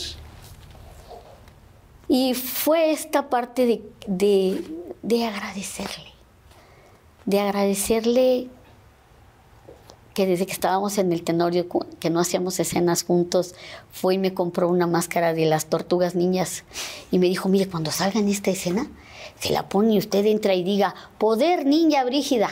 Y no, no hacíamos una escena juntos. Y él quiso ser mi amigo desde ese tiempo porque luego tus compañeros en escena no son tan buenos compañeros. Y él sabía que a mí me iba a todo dar y todavía fue y me trajo la de esa y me plantó la de la ninja, ¿no? Y luego es el que me invita al programa de Paco Stanley. Y luego con él hago la oreja y algo más, y hago oreja de mi vida y hacemos teatro. Y, finalmente un altísimo, porque María Elena podía haber hecho ya muchos programas y haber hecho teatro y haber y tener premios y gracias a Dios pero la oreja es el personaje que me, que me da el, lugar que hoy por hoy eh, tengo en el, en el cariño de toda la gente. Es la oreja. Entonces, ¿cuánto había que agradecerle y cuánto había que decirle? Y se lo dije ahí y le di las gracias. Y le dije todo lo que valoraba todo el tiempo que habíamos trabajado juntos y la confianza que me había tenido desde la primera vez. ¿Ves? Entonces, mucho tiempo la prensa me quiso hacer enemiga de Benito, yo no sé por qué. Pero, y, y entonces dice papiringo y que la fregada y que si se ven y que pues no, no nos vemos porque no estamos trabajando juntos. Claro. Pero es tanto lo que yo le, le, le agradecí, le agradecí siempre. Sí. Sí, representó mucho en tu carrera artística. Mucho, muchísimo, Como muchísimo. dices tú, hicieron cosas que, que se quedaron indelebles en el corazón de todos. Sí, porque aun cuando te digo, aunque haya te- te- tenga cosas de teatro muy lindas, muy padres, Festival Cervantino, lo que quieras, o sea, el premio de con falsa crónica, premios con el que plantón, lo que quieras. Lo que me, me- me- me da un lugar grande, muy importante, es esa, ese, esos personajes de El Papiringo y la Oreja. Y Benito lo decía también, decía, mire Mari, Sí. es que yo llego al aeropuerto y que no sé qué, que los boletos, no, pero es que mire, soy el papiringo, ah, sí, mire que... O sea, los dos lo sabíamos. Sí, para los dos fue. Ajá. Yo, hay proyectos en la vida. Uno puede ser muy talentoso y puede tener muchos proyectos y trabajar mucho, pero hay proyectos que te marcan toda la vida artística y sobre todo. La gente te lo va a preguntar. Que se va a quedar en el corazón. O sea, puede, los premios se pueden quedar en muchos lados, pero en el corazón hay un proyecto, un personaje, un tal que puede manchar. Sí. Y aquí fue para los dos Sí. este. Sí. O sea, providencialmente ah, nos, nos habíamos encontrado y habíamos trabajado y había tenido un papá él a todo dar y yo un papá a todo dar y los dos habíamos hecho lo mejor que podíamos con nuestros trabajos y habíamos sido leales a lo que estábamos haciendo. Estaba dado ahí y, hoy, hoy por hoy se lo sigo agradeciendo al público, ¿no? El cariño tan grande que nos dio y, y que ahora es tan fácil decir, gente de, de Argentina, gente de Perú, gente de Portugal, gente de, bueno, Portugal no, pero de todo lo que es Centro y Sudamérica, España. O sea, te escribe la gente y que te, te, te vi, y que te veo y que por, por usted me levantaba a las 3 de la mañana para ver el programa y dices, Wow.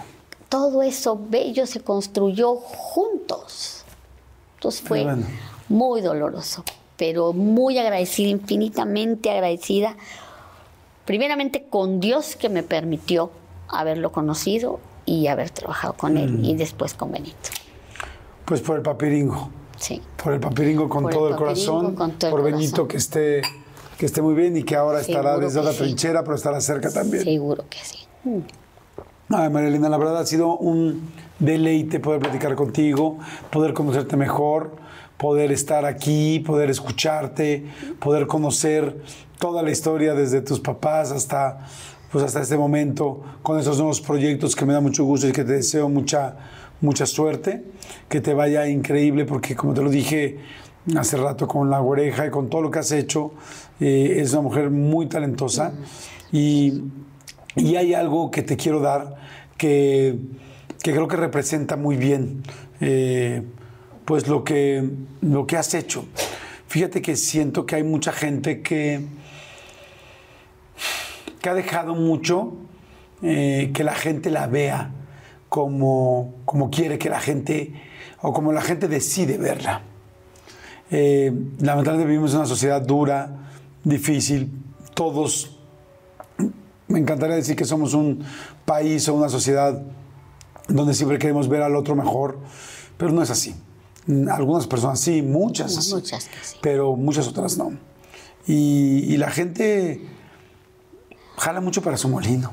Esa es la verdad, cada quien está buscando muchas veces para sí.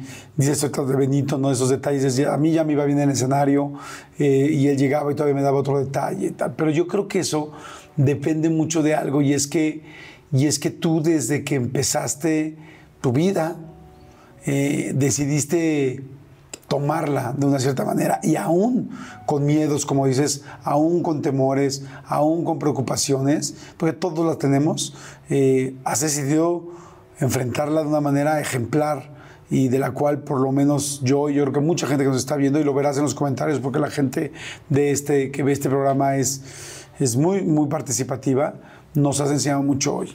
Y es algo que pudiera parecer muy sencillo, pero creo que es algo muy significativo.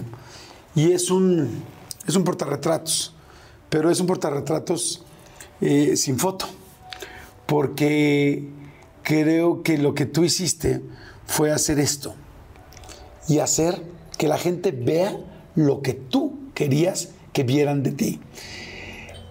La eh, en todos los casos, no en el tuyo, en todos los casos de las personas, eh, podemos hacer que toda la gente decida quién es la otra persona.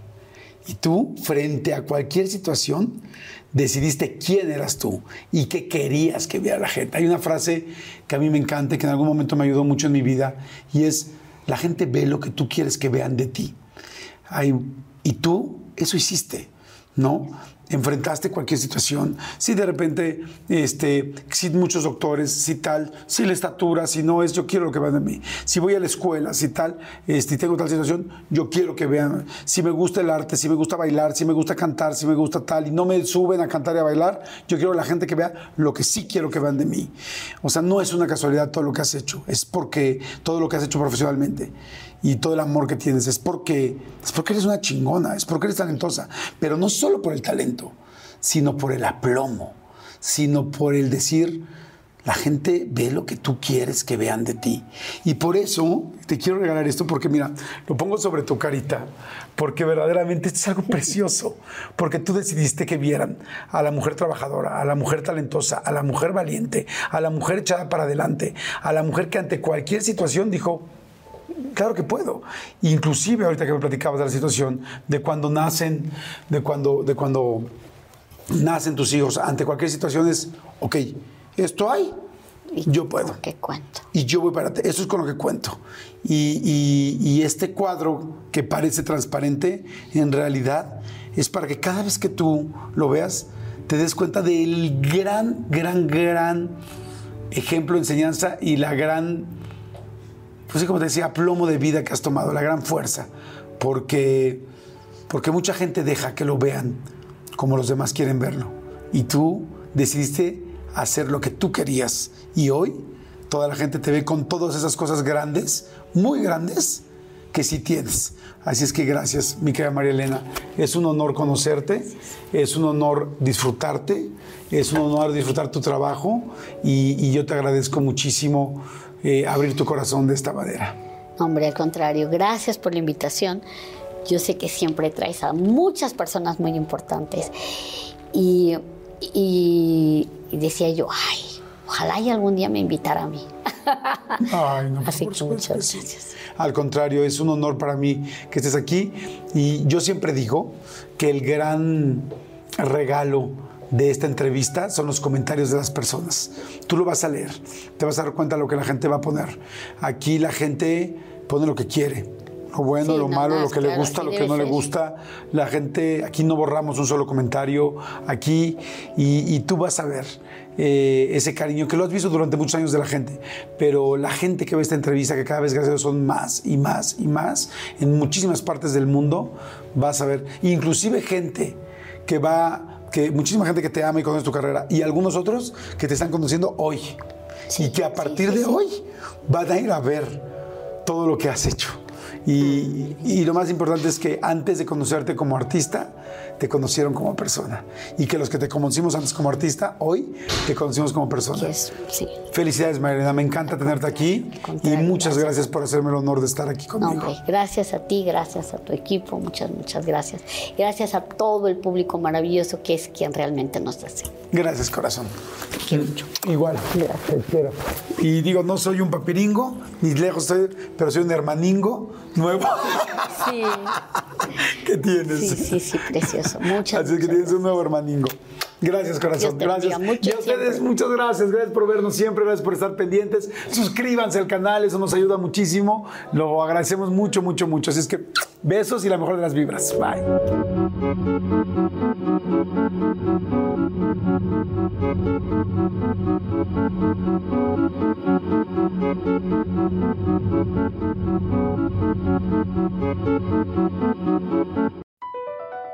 Across America, BP supports more than 275,000 jobs to keep energy flowing.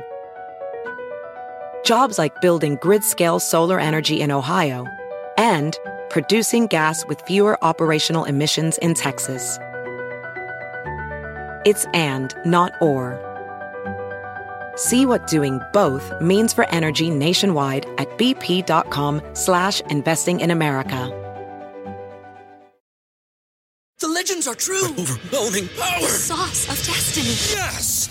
The most legendary sauce has arrived as McDonald's transforms into the anime world of WickDonald's. The greatest flavors unite in all new savory chili McDonald's sauce to make your 10-piece Wick Nuggets, fries, and Sprite ultra-powerful. Unlock manga comics with every meal and sit down for a new anime short every week only at WickDonald's. Ba-da-ba-ba-ba, go! At participating McDonald's for a limited time while supplies last.